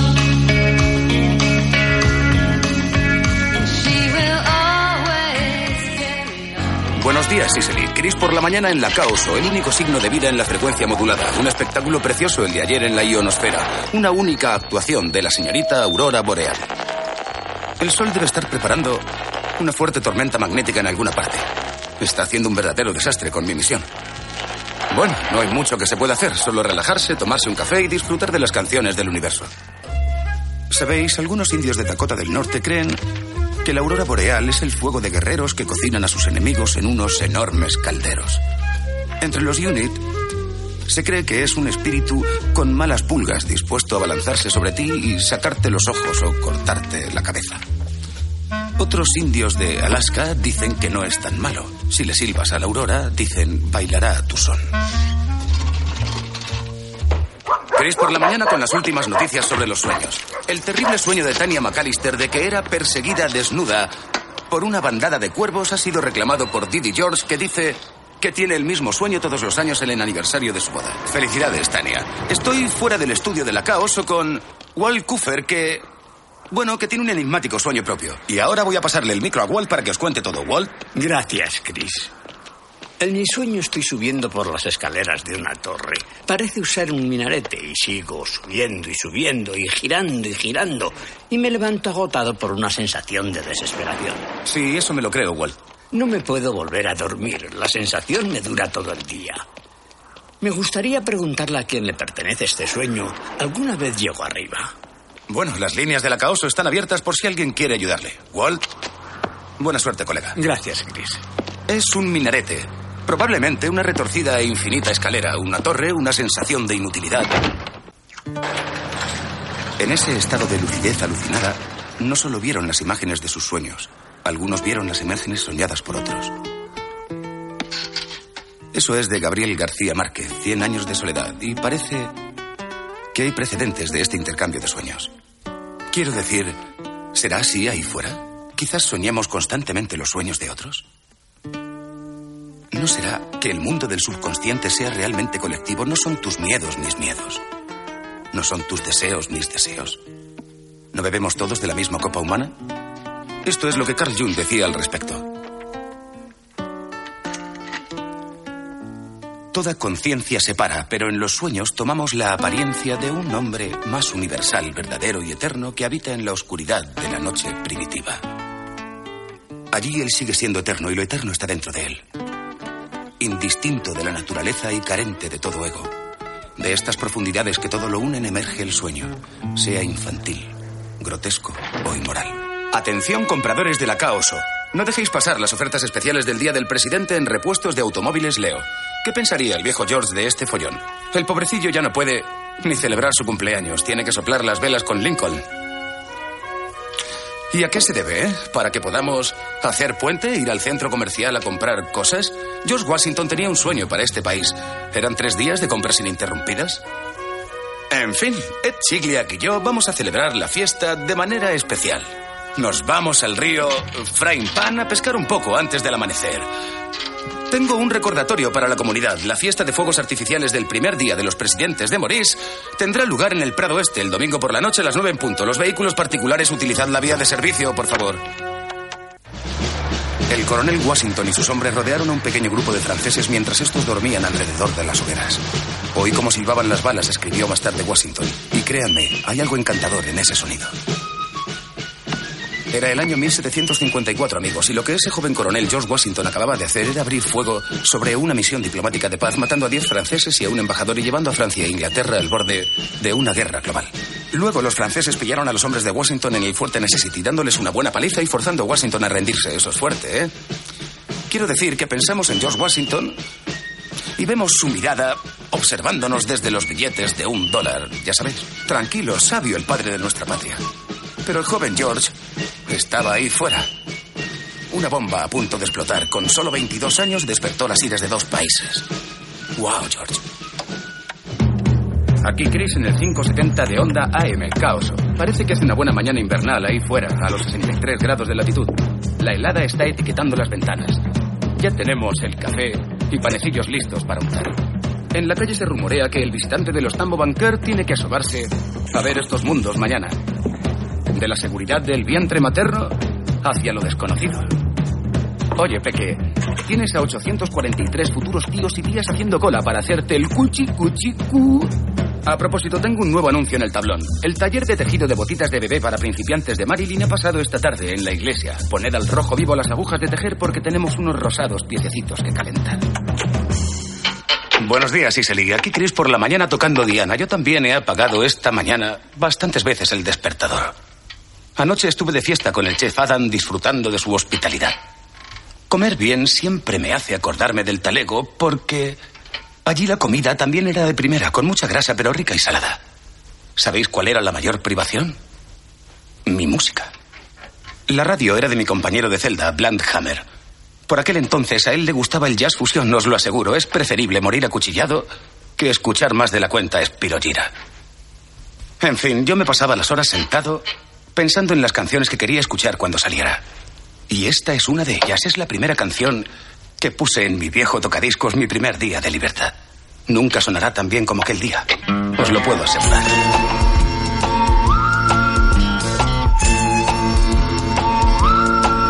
Back when I was a kid, life was going swell. till something happened. Blew everything to hell. That night my daddy stumbled in, all pale and weak. Said a woman up the block just gave birth to a geek. Mom said, sell it to the circus. What the heck? Dad said, nope, this one's a pencil neck. And if there's one thing lower than a sideshow freak, it's a gritty, scum-sucking pencil neck geek. You see, if you take a pencil that won't hold lead, looks like a pipe cleaner attached to a head. Add a buggy whip body with a brain that leaks. You got yourself a grit-eating pencil neck geek. Pencil neck geek, grit-eating freak, scum-sucking pea-head with a lousy physique. He's a one-man, no-gut, losing streak. Nothing but a pencil neck geek.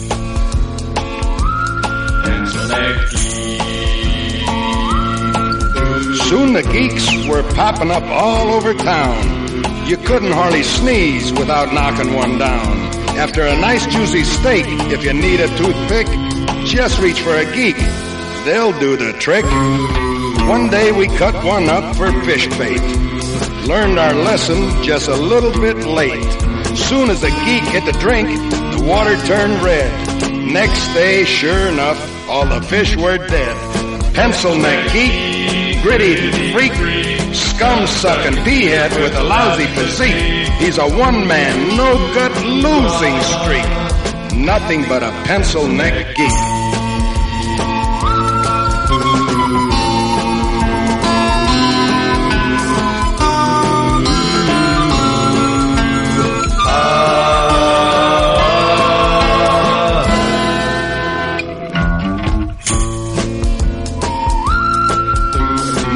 Any night, you know where I can be found. Yeah, stomping some geek's head into the ground. So keep the faith, cause in Blassie you can trust. I won't give up till the last geek bites the dust.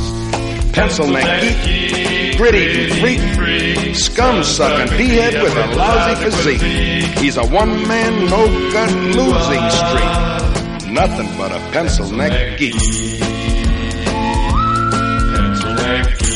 They say these geeks come a dime a dozen. I'm looking for the guy who's supplying the dimes. It's gonna be real hard times for all of these grit-eating, scum-sucking, boot-licking, drop-kicking, gut-grinding, nail-biting, glue-sniffing, scab-picking, butt-scratching, egg-hatching, sleazy, smelly, pepper-bellied, dirty, lousy, rotten, stinking freaks. Nothing but a pencil neck geek. Pencil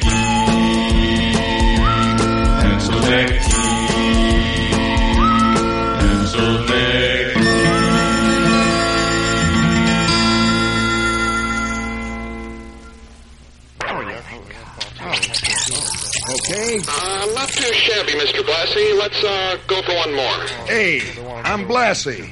Right, I, I realize that. I just uh, thought perhaps we could uh, improve on uh, the, the. You know something, take, engineer? Uh, yeah. I've been wondering about you all afternoon. Yeah. Uh, Here it is, the middle of summer, and you're sitting there with that thick collar all the way up to your chin. yeah, I realize. Uh, I wonder. Here, let's get a good look at you. I know it. I know it. I know it. Hey, hey, watch it. Fred, Fred. Watch it, Fred. That deck holds 10,000 Let's volts. plug you in and see how you like it. Uh, no.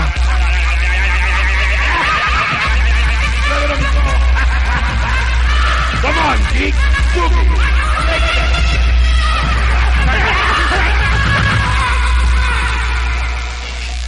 Nothing but a pencil neck geek. Hoy está un poco nublado. Pero no dejéis que eso os deprima. No hay mal que por bien no venga, ¿no? No es que un día nublado sea agradable, pero hay cosas más importantes que el buen tiempo, ¿no? Quiero decir que hay que ver la botella medio llena. Aprovechar la vida lo mejor posible. Ahí va un tema de los Ford Preps.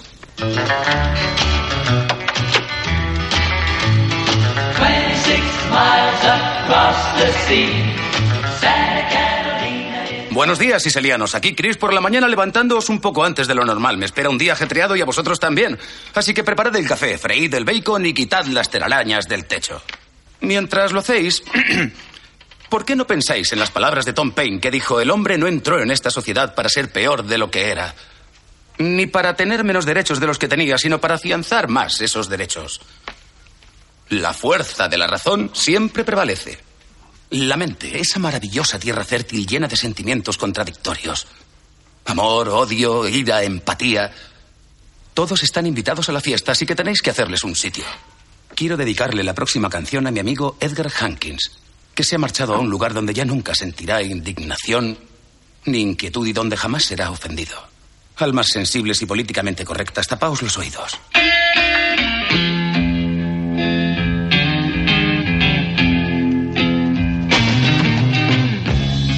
Hey,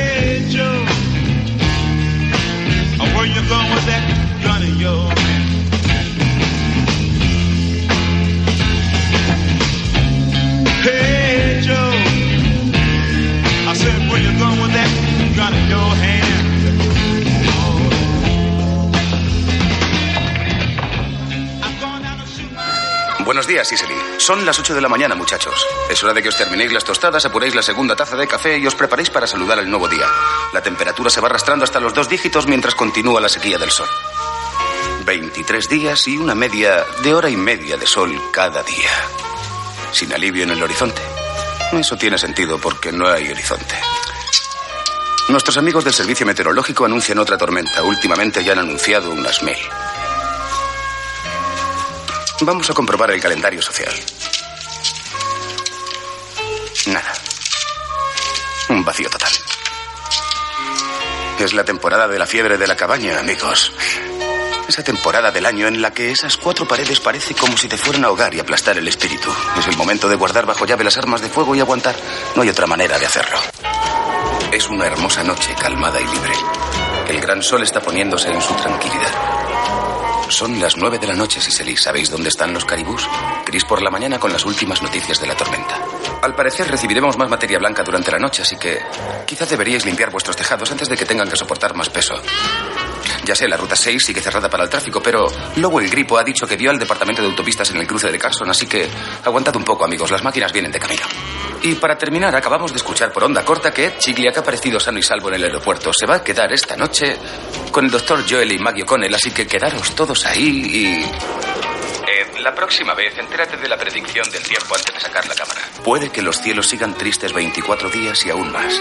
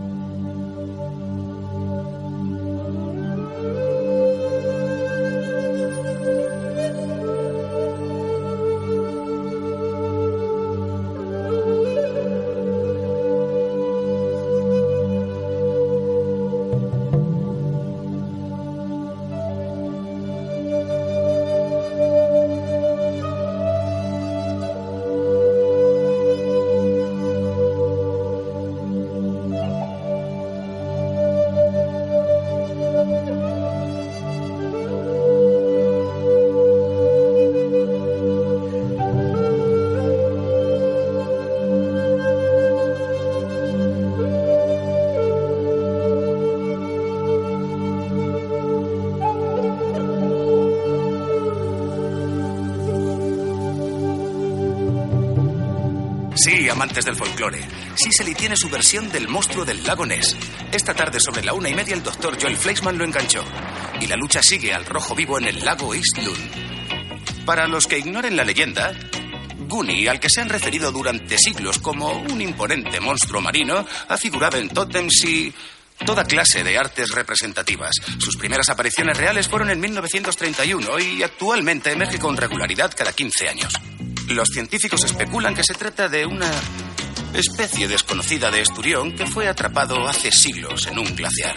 Toda tentativa de fotografiar este mítico ejemplar acuático ha sido en vano debido a la profundidad de las turbias aguas del lago. Aunque un equipo de biólogos marinos de la Universidad de Washington afirma haber detectado extrañas ondas de alta frecuencia en 1973. Para más novedades, permanezcan sintonizados al 57.0 del dial. Atención, conciudadanos. Ya que Ruzán no puede atenderles, hemos montado un puesto especial de comestibles y ferretería para abastecerles de cuanto necesiten mientras dure la crisis que atraviesa nuestra tienda principal.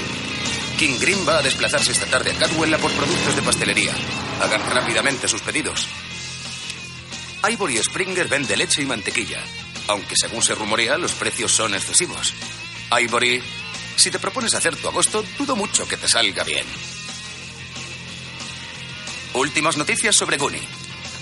Pasan casi cinco horas desde que Joel Fleischman enganchó al pez gigante. Se encuentra unos 200 metros bajo la superficie. Ambas partes van aguantando. Y a nuestro querido Joel Fleischman se le antoja un sándwich de salami. Ténganlo en cuenta. Si piensan ir hacia allá, se lo agradecerá. Viento baña mi ventana y haz que vacile. Derrite la escarcha. Rompe el vidrio y deja los maderos como el crucifijo de un ermitaño. Irrumpe en mi estrecha casucha balanceando el cuadro en la pared. Pasa crepitando estas páginas, siembra de poemas el suelo y arroja al poeta por la puerta. Eso dice el gran poeta Frost. Aquí Chris Stevens en Radio Caoso. La primavera ha llegado. Libres por fin, gente, libres por fin. Gracias, Madre Naturaleza, por fin somos libres. Es hora de abrir esa metafórica ventana y ver cómo va ese paisaje psíquico. Veo brotar miles de posibilidades ahí fuera. Es hora de clavar el azadón, sembrar semillas y tendréis un jardín.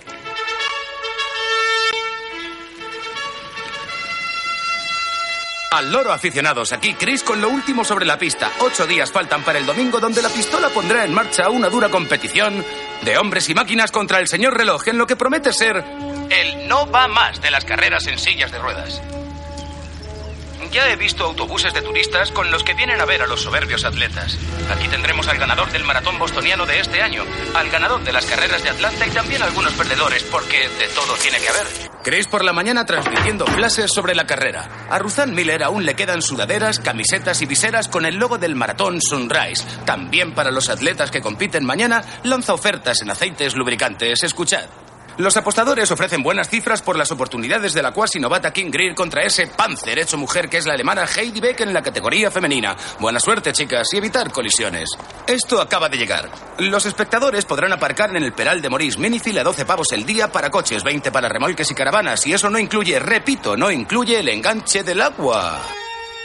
Chris por la mañana en la caos o señores y señoritas, donación de sangre, día 5. Ya estamos llegando a la meta. Vamos a hacer que las bolsas de sangre sigan goteando. El último recuento 300 y aumentando. Sigue sangrando, Sicily. El ciclo de películas de Drácula de Ed Chigliak sigue siendo un éxito. El grande de esta noche es Christopher Lee en la versión número 38 del clásico de los años 30. Las primeras 25 personas que lleguen y enseñen su tirita recibirán gratis un zumo de frutas y una vitamina. Cortesía de Ruzán Miller. Gracias, Ruzán. Vamos, amigos, puede que el próximo litro que necesitéis sea el vuestro. Eso te incluye a ti, Stevens. Eh, Semana de la Sangre, Semana de la Sangre. ¿Qué quieres oír? ¿Algo de Sweeney Todd? Lestat dijo, quédate quieto. Voy a chuparte hasta el mismo umbral de la muerte. Y quiero que estés callado. Tan callado que puedas escuchar el fluir de tu sangre a través de tus venas. Tan callado que puedas escuchar el fluir de esa misma sangre a través de las mías. Con esto termina la entrega de esta mañana de Entrevista con el Vampiro. Volveremos a chupar la materia roja con Destat mañana a la misma hora en la misma emisora. Continúa la campaña de donación de sangre. Démonos un poco de tiempo para sentarnos y pensar. Yo lo hago. Sangre. La materia esencial. No hay fuera oyentes, aquí dentro, dentro de... de esta piel que nos ponemos. Nos deja pensar que somos algo más limpios y buenos cerebros. Pequeñas computadoras parlantes que andan por ahí en busca de la felicidad. Agujereamos la piel y ¿qué vemos? ¿Mm? Líquido caliente, protoplasma, agitándose, ingiriendo, defecando, estremeciéndose. Vida, muerte. They're only great for a day. So your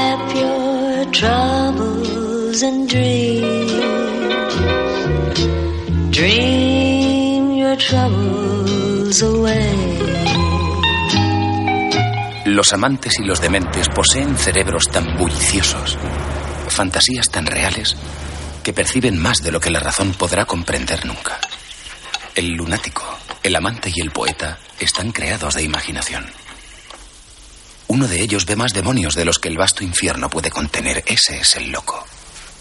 El amante, como cualquier fanático, ve la belleza de Helena en la cima de Egipto. Estamos hablando de percepciones, amigos. ¿Nos vemos realmente los unos a los otros tal y como verdaderamente somos o solo vemos lo que queremos ver? La imagen distorsionada por nuestras lentes personales. Hoy he perdido a alguien. Y lo más gracioso es que ni siquiera sabía quién era.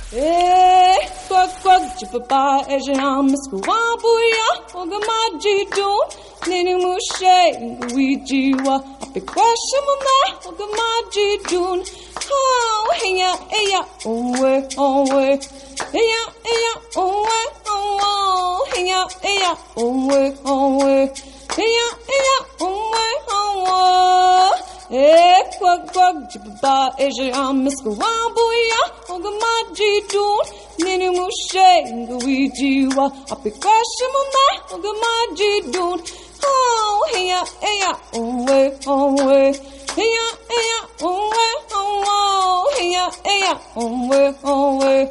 这样一样，嗡哎嗡哦，哎呱呱，吉巴巴，哎是俺们是个娃不呀，我个妈吉顿，你那么谁个维吉哇，阿比卡什么那，我个妈吉顿，哦嘿呀哎呀，嗡哎嗡哎，嘿呀哎呀，嗡哎嗡哦，嘿呀哎呀，嗡哎嗡哎，嘿呀哎呀，嗡哎嗡哦。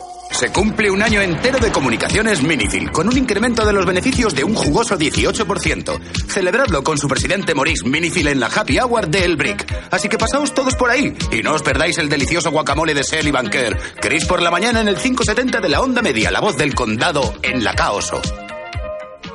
Chris por la mañana, que estará con vosotros hasta la medianoche. El titular de hoy, la caza del zorro ha quedado oficialmente cancelada por falta de presa. El resultado, un punto a favor del zorro por KO. Así es, Rusty el Rojo se escapó valientemente esta mañana. Y disfruta del asilo que le ha proporcionado Ruzan Miller en su casa. Para las últimas noticias, mantener las radios sintonizadas en el 570 de Onda Media. Caoso, la voz de la última frontera. Chris Stevens con un mensaje de esperanza a los ciudadanos. No más trasquilones. ¿Qué ha pasado? ¿Cuánto hace? ¿Dos años desde que nuestro barbero, el bueno de Earl, nos dio un golpe bajo y nos abandonó? Pero los días de los pelos mal cortados quedaron atrás, porque tengo el placer de presentaros a Angelo Maxwell, el nuevo comerciante de Sicily. Camareros y reductores de cabezas, no os resistáis. Nada más conveniente para una buena conversación que una visita al bastión de la cortesía y la gomina perfumada, la peluquería del barrio.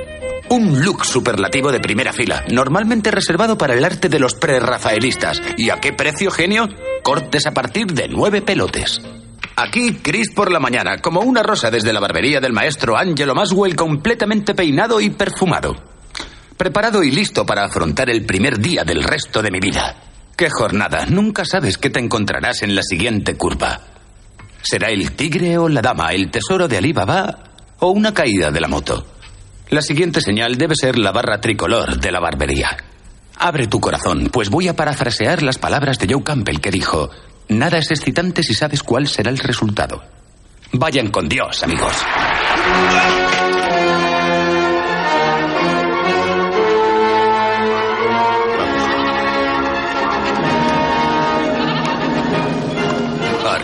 Buenos días a todos, amigos de Caoso. Ya está aquí Chris con los gofres del desayuno. Consejo del día, toda moneda tiene al menos dos caras. Si todo parece en ventaja, seguro que hay gato encerrado. El yin y el yang, hay algo detrás, bla, bla, bla, ya conocen la letanía. Por lo menos algunos no sufriremos las calamidades de otra estación fría, porque orden del día, el doctor Joer y suficiente ayudante Marilyn van a repartir esta mañana un nuevo medicamento experimental que promete aniquilar la ira de mil brazos que todos conocemos como resfriado común.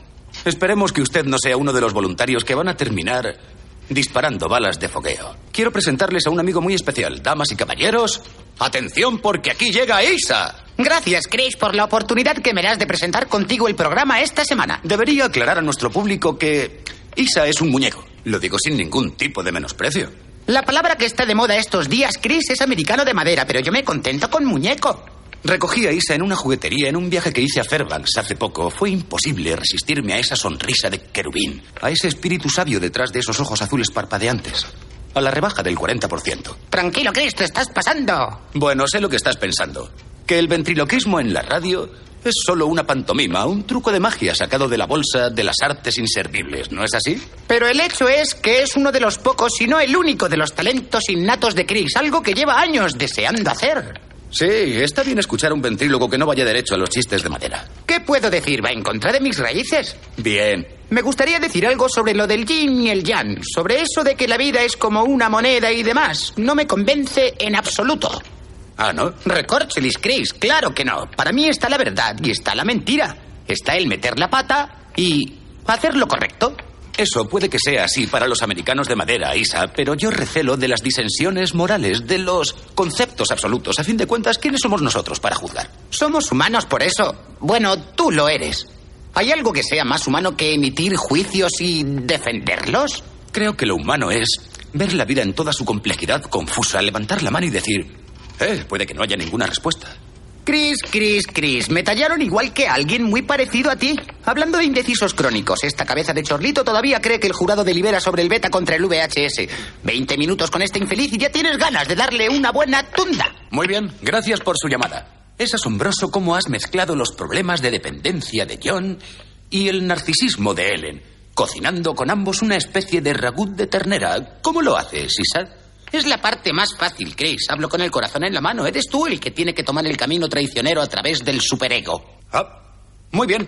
Ahora la siguiente llamada. Está en antena en las mañanas de Isa y Chris. Hola, Chris. Mi nombre es Connie Gripo. Hola, Connie. ¿Qué tal? Isa, tú decías antes que si todos hiciéramos lo que sabemos que es lo correcto, tendríamos menos problemas. Tan solo es la opinión de un muñeco. Sí, estoy de acuerdo contigo, pero ¿qué ocurre cuando no estás seguro de qué es lo correcto? Bienvenida al mundo real, Connie. ¿De qué se trata, querida?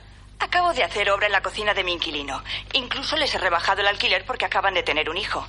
Ahora bien, la ley no obliga al casero a instalar detectores de monóxido de carbono, aunque por 100 dólares podría darles ese margen de seguridad. ¿Qué puedo decirte, Connie? En mi opinión, todos dormimos mejor sabiendo que hemos ido un poquito más allá del límite de nuestras responsabilidades, pero ¿dónde trazamos la línea?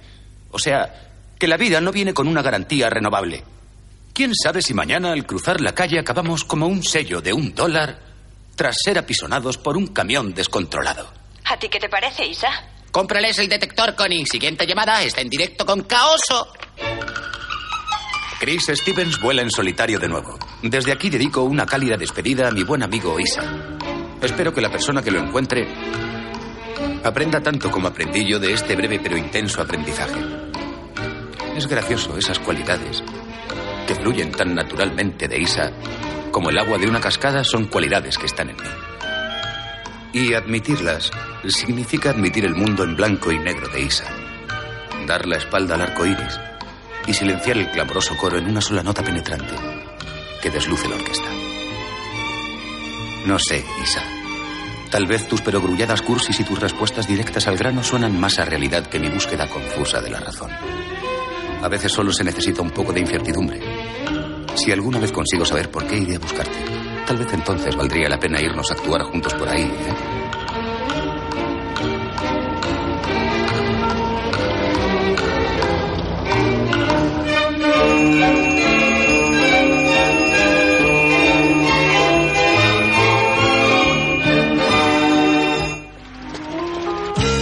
Por la mañana en Caos. Otro bonito día en el pueblo. Un bonito día en el pueblo. Chris os recomienda que no os cortéis. Venga, chavalines, voy a leeros algunos anuncios que tengo aquí para que sepáis lo que pasa ¡Ay! Oh. en el pueblo. Debe haber electricidad estática por aquí. En fin, El pronóstico del tiempo para hoy indica mal día para cortarse el pelo. Bien, anuncio número uno. El cuarteto de la barbería busca un barítono. Lupe, mucha suerte en Barrow.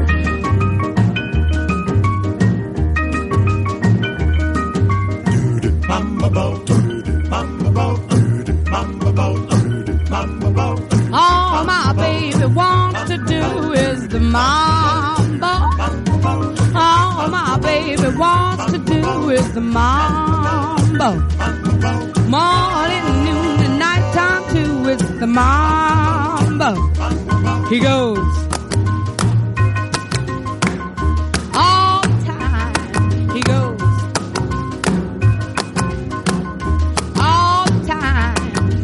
All that mambo rhythm feels so fine. He's neglecting our romance for the mambo.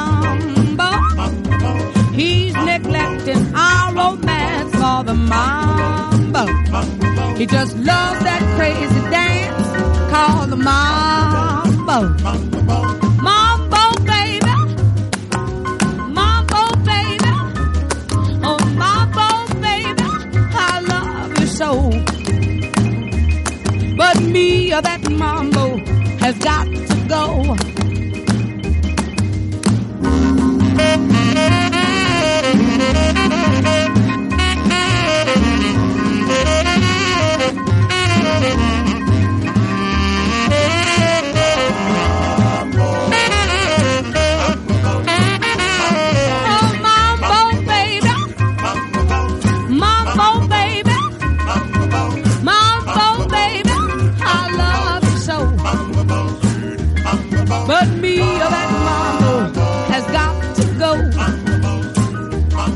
Goes.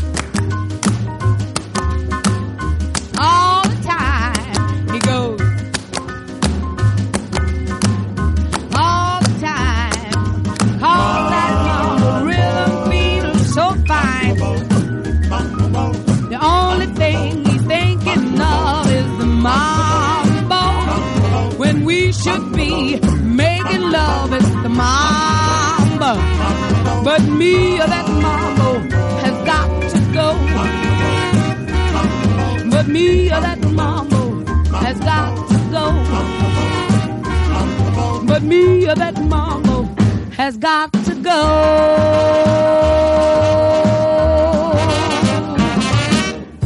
Hola chicos, otra mañana preciosa en el pueblo de Chris. El otro día me pasó algo muy raro con el micrófono. Quedé atrapado por la musa. Electricidad. Salió del aire, me mordió, me hizo pensar. ¿Qué es? Ojeé algunos libros sobre eso y todo lo que sabía es que la electricidad es electrones y protones dentro del átomo. Cada uno con su poquitín de carga, regalo de Dios. Electrón es negativo, protón positivo. No hagamos juicios de valor, amigos. Se les ha nombrado así para controlarlos. El calor, las condiciones atmosféricas, los impulsos del cerebro. Los electrones están en movimiento en torno a un núcleo. Y ahora un cuerpo tiene electricidad negativa cuando tiene más cargas eléctricas negativas que positivas. Lo negativo se encuentra con lo positivo. Lo negativo se encuentra con lo positivo. Y tenemos electricidad. Y electricidad somos nosotros. Y la última noticia para los tramperos. Esto va para Batch, que está en el cañón de Teardrop. Es una misiva del médico. Dice que ya tiene los resultados de la biopsia. Felicidades, no necesitas tomar más medicación. Muy bien, Batch. Se acabaron las noticias por hoy. Hasta mañana, amigos. Chris por la mañana desde la sede central de las elecciones. Los centros electorales están cerrados. El pueblo ha hablado. Ya tenemos un nuevo alcalde en Sicily. Sé que es demasiado pronto para hablar de resultados definitivos. Pero según nuestras primeras cuentas y los sondeos realizados, Caoso predice que la alcaldía será para Tara Mary Margaret O'Connell. ¿Qué tal, amigos y vecinos? Chris por la mañana con una cinta pirata que no admite espera. Esta noche en Sicily, volumen 1.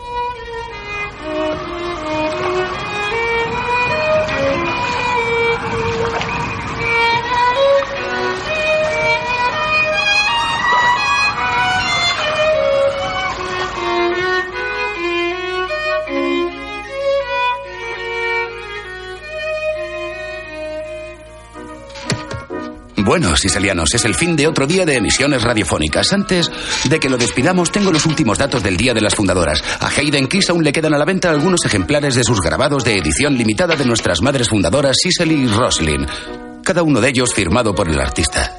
La comisaria de juegos Connie Grippo advierte que si no se apuntan dos más al concurso de trepar árboles se cancelará por falta de participantes.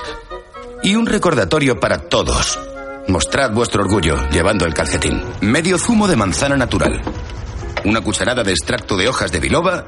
Se mezcla bien. Y voilà. Genuino néctar para la inteligencia. Salud, Sisali. Un estímulo a mi coeficiente intelectual no le viene mal para recibir a unas visitas muy especiales provenientes de la Universidad de Anchorage. Al parecer, mi humilde tesis sobre Casey el bateador una corta e irreverente metáfora sobre el papel político jugado por América acabada la Guerra Fría puede haberme acercado un poco más a ese máster que he estado haciendo a través de la universidad a distancia. Difícil de creer, Siseli, que un desastre como yo pueda conseguir terminar algo. Aprobé los exámenes escritos, presenté mi tesis y solo me falta pasar el examen oral.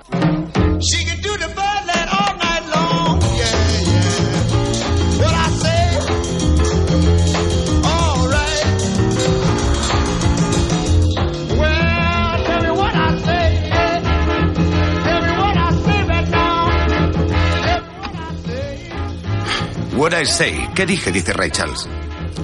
Dile a tu madre y a tu padre que te mandamos de vuelta a Arkansas, hey, hey. Arkansas. ¿Por qué, ¿Por qué preguntarle a Ray Charles qué quiso decir con eso? ¿No habla el arte por sí solo? ¿Mm? Lo que quiero decir es que si analizas algo demasiado, corres el riesgo de perderlo. Hoy no es mi día, no me siento muy optimista. ¿A quién pretendía engañar? ¿A una banda de borregos? Si es verdad, no debería haber cogido ese camino. Buscamos a gente a la que le guste pensar. ¿Qué dije? ¿Mm? Que alguien me lo explique, por favor. Extraño pero cierto, Siselin. Los bolos empezaron en una iglesia. Parece ser que en el 200 antes de Cristo, ciertos feligreses alemanes inclinados al deporte tenían la costumbre de lanzar una bola de piedra por el pasillo de la iglesia para derribar un bolo representando al diablo. Ese parece el origen del juego de los bolos.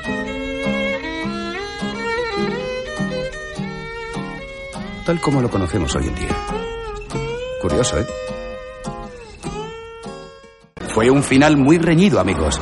Pero Michelle Skobowski Capra marcó 277 puntos en la última partida y puso a nuestros héroes locales tres puntos por delante. Ya puedes descorchar unas botellas, Siseli. Tus sweethearts son campeones otra vez.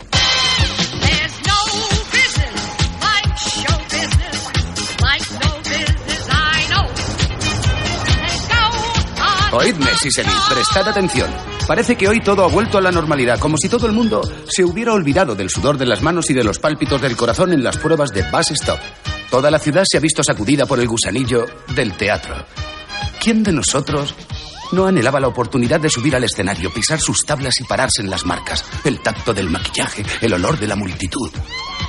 Mira hacia dónde están dirigidos esos focos, madre. Hacia mí. Y por Especial. Es el momento de que nuestra regidora Marilyn Wilwin muestre la fatídica lista del reparto. El mayor dijo, el mundo entero es un escenario y nosotros no somos más que actores. Si consigues un papel. Atención. De nuevo en Sicily llega el momento del cotillón. El gran baile viernes noche a las 7 de la tarde en el centro recreativo. Es la época de los rituales, de los protocolos y buenos modales. Últimamente me he dado por pensar en los buenos modales. En la cortesía, en los bailes de salón. Las amables conductas que juntas llamamos civismo. Os leeré una cosa. Los buenos modales son la forma amena de hacer las cosas. Cada uno de ellos, surgidos del genio del amor, ahora repetidos y encorsetados por el uso, forman en su conjunto un rico barniz donde la rutina de la vida se sumerge y sus detalles son adornados. Si son superficiales, también lo es el rocío que da sentido a la mañana en los prados. Ralph Waldo Emerson. Ahí lo llevas.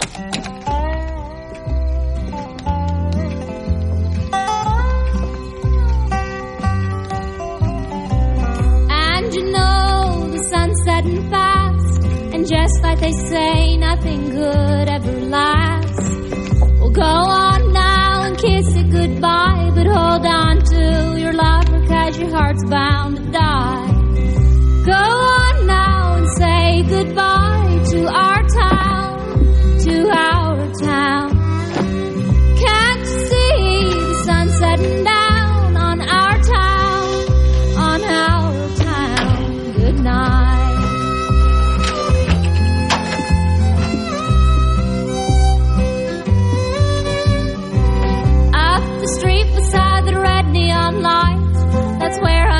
baby on one hot summer night.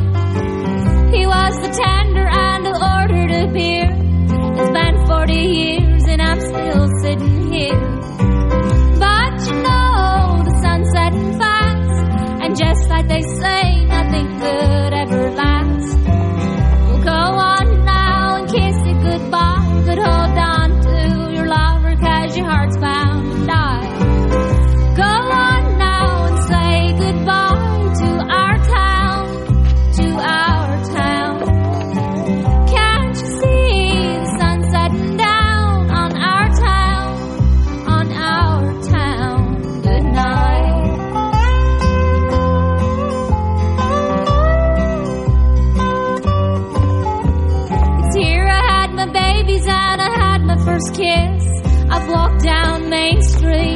old morning mist. Over there is where I bought my first car.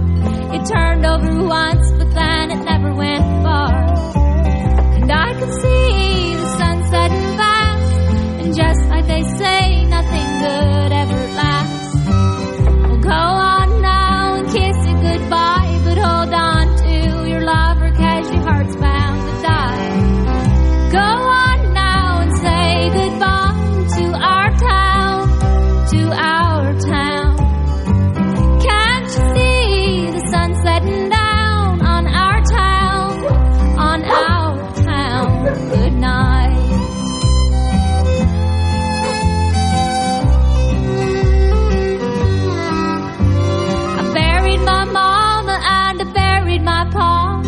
sleep up the street beside the pretty brick wall. I bring them flowers about every day, but I just gotta cry when I think what they'd say. If they could see how the sun's setting fast, and just like they say, nothing good ever lasts. We'll go on now and kiss it goodbye, but hold on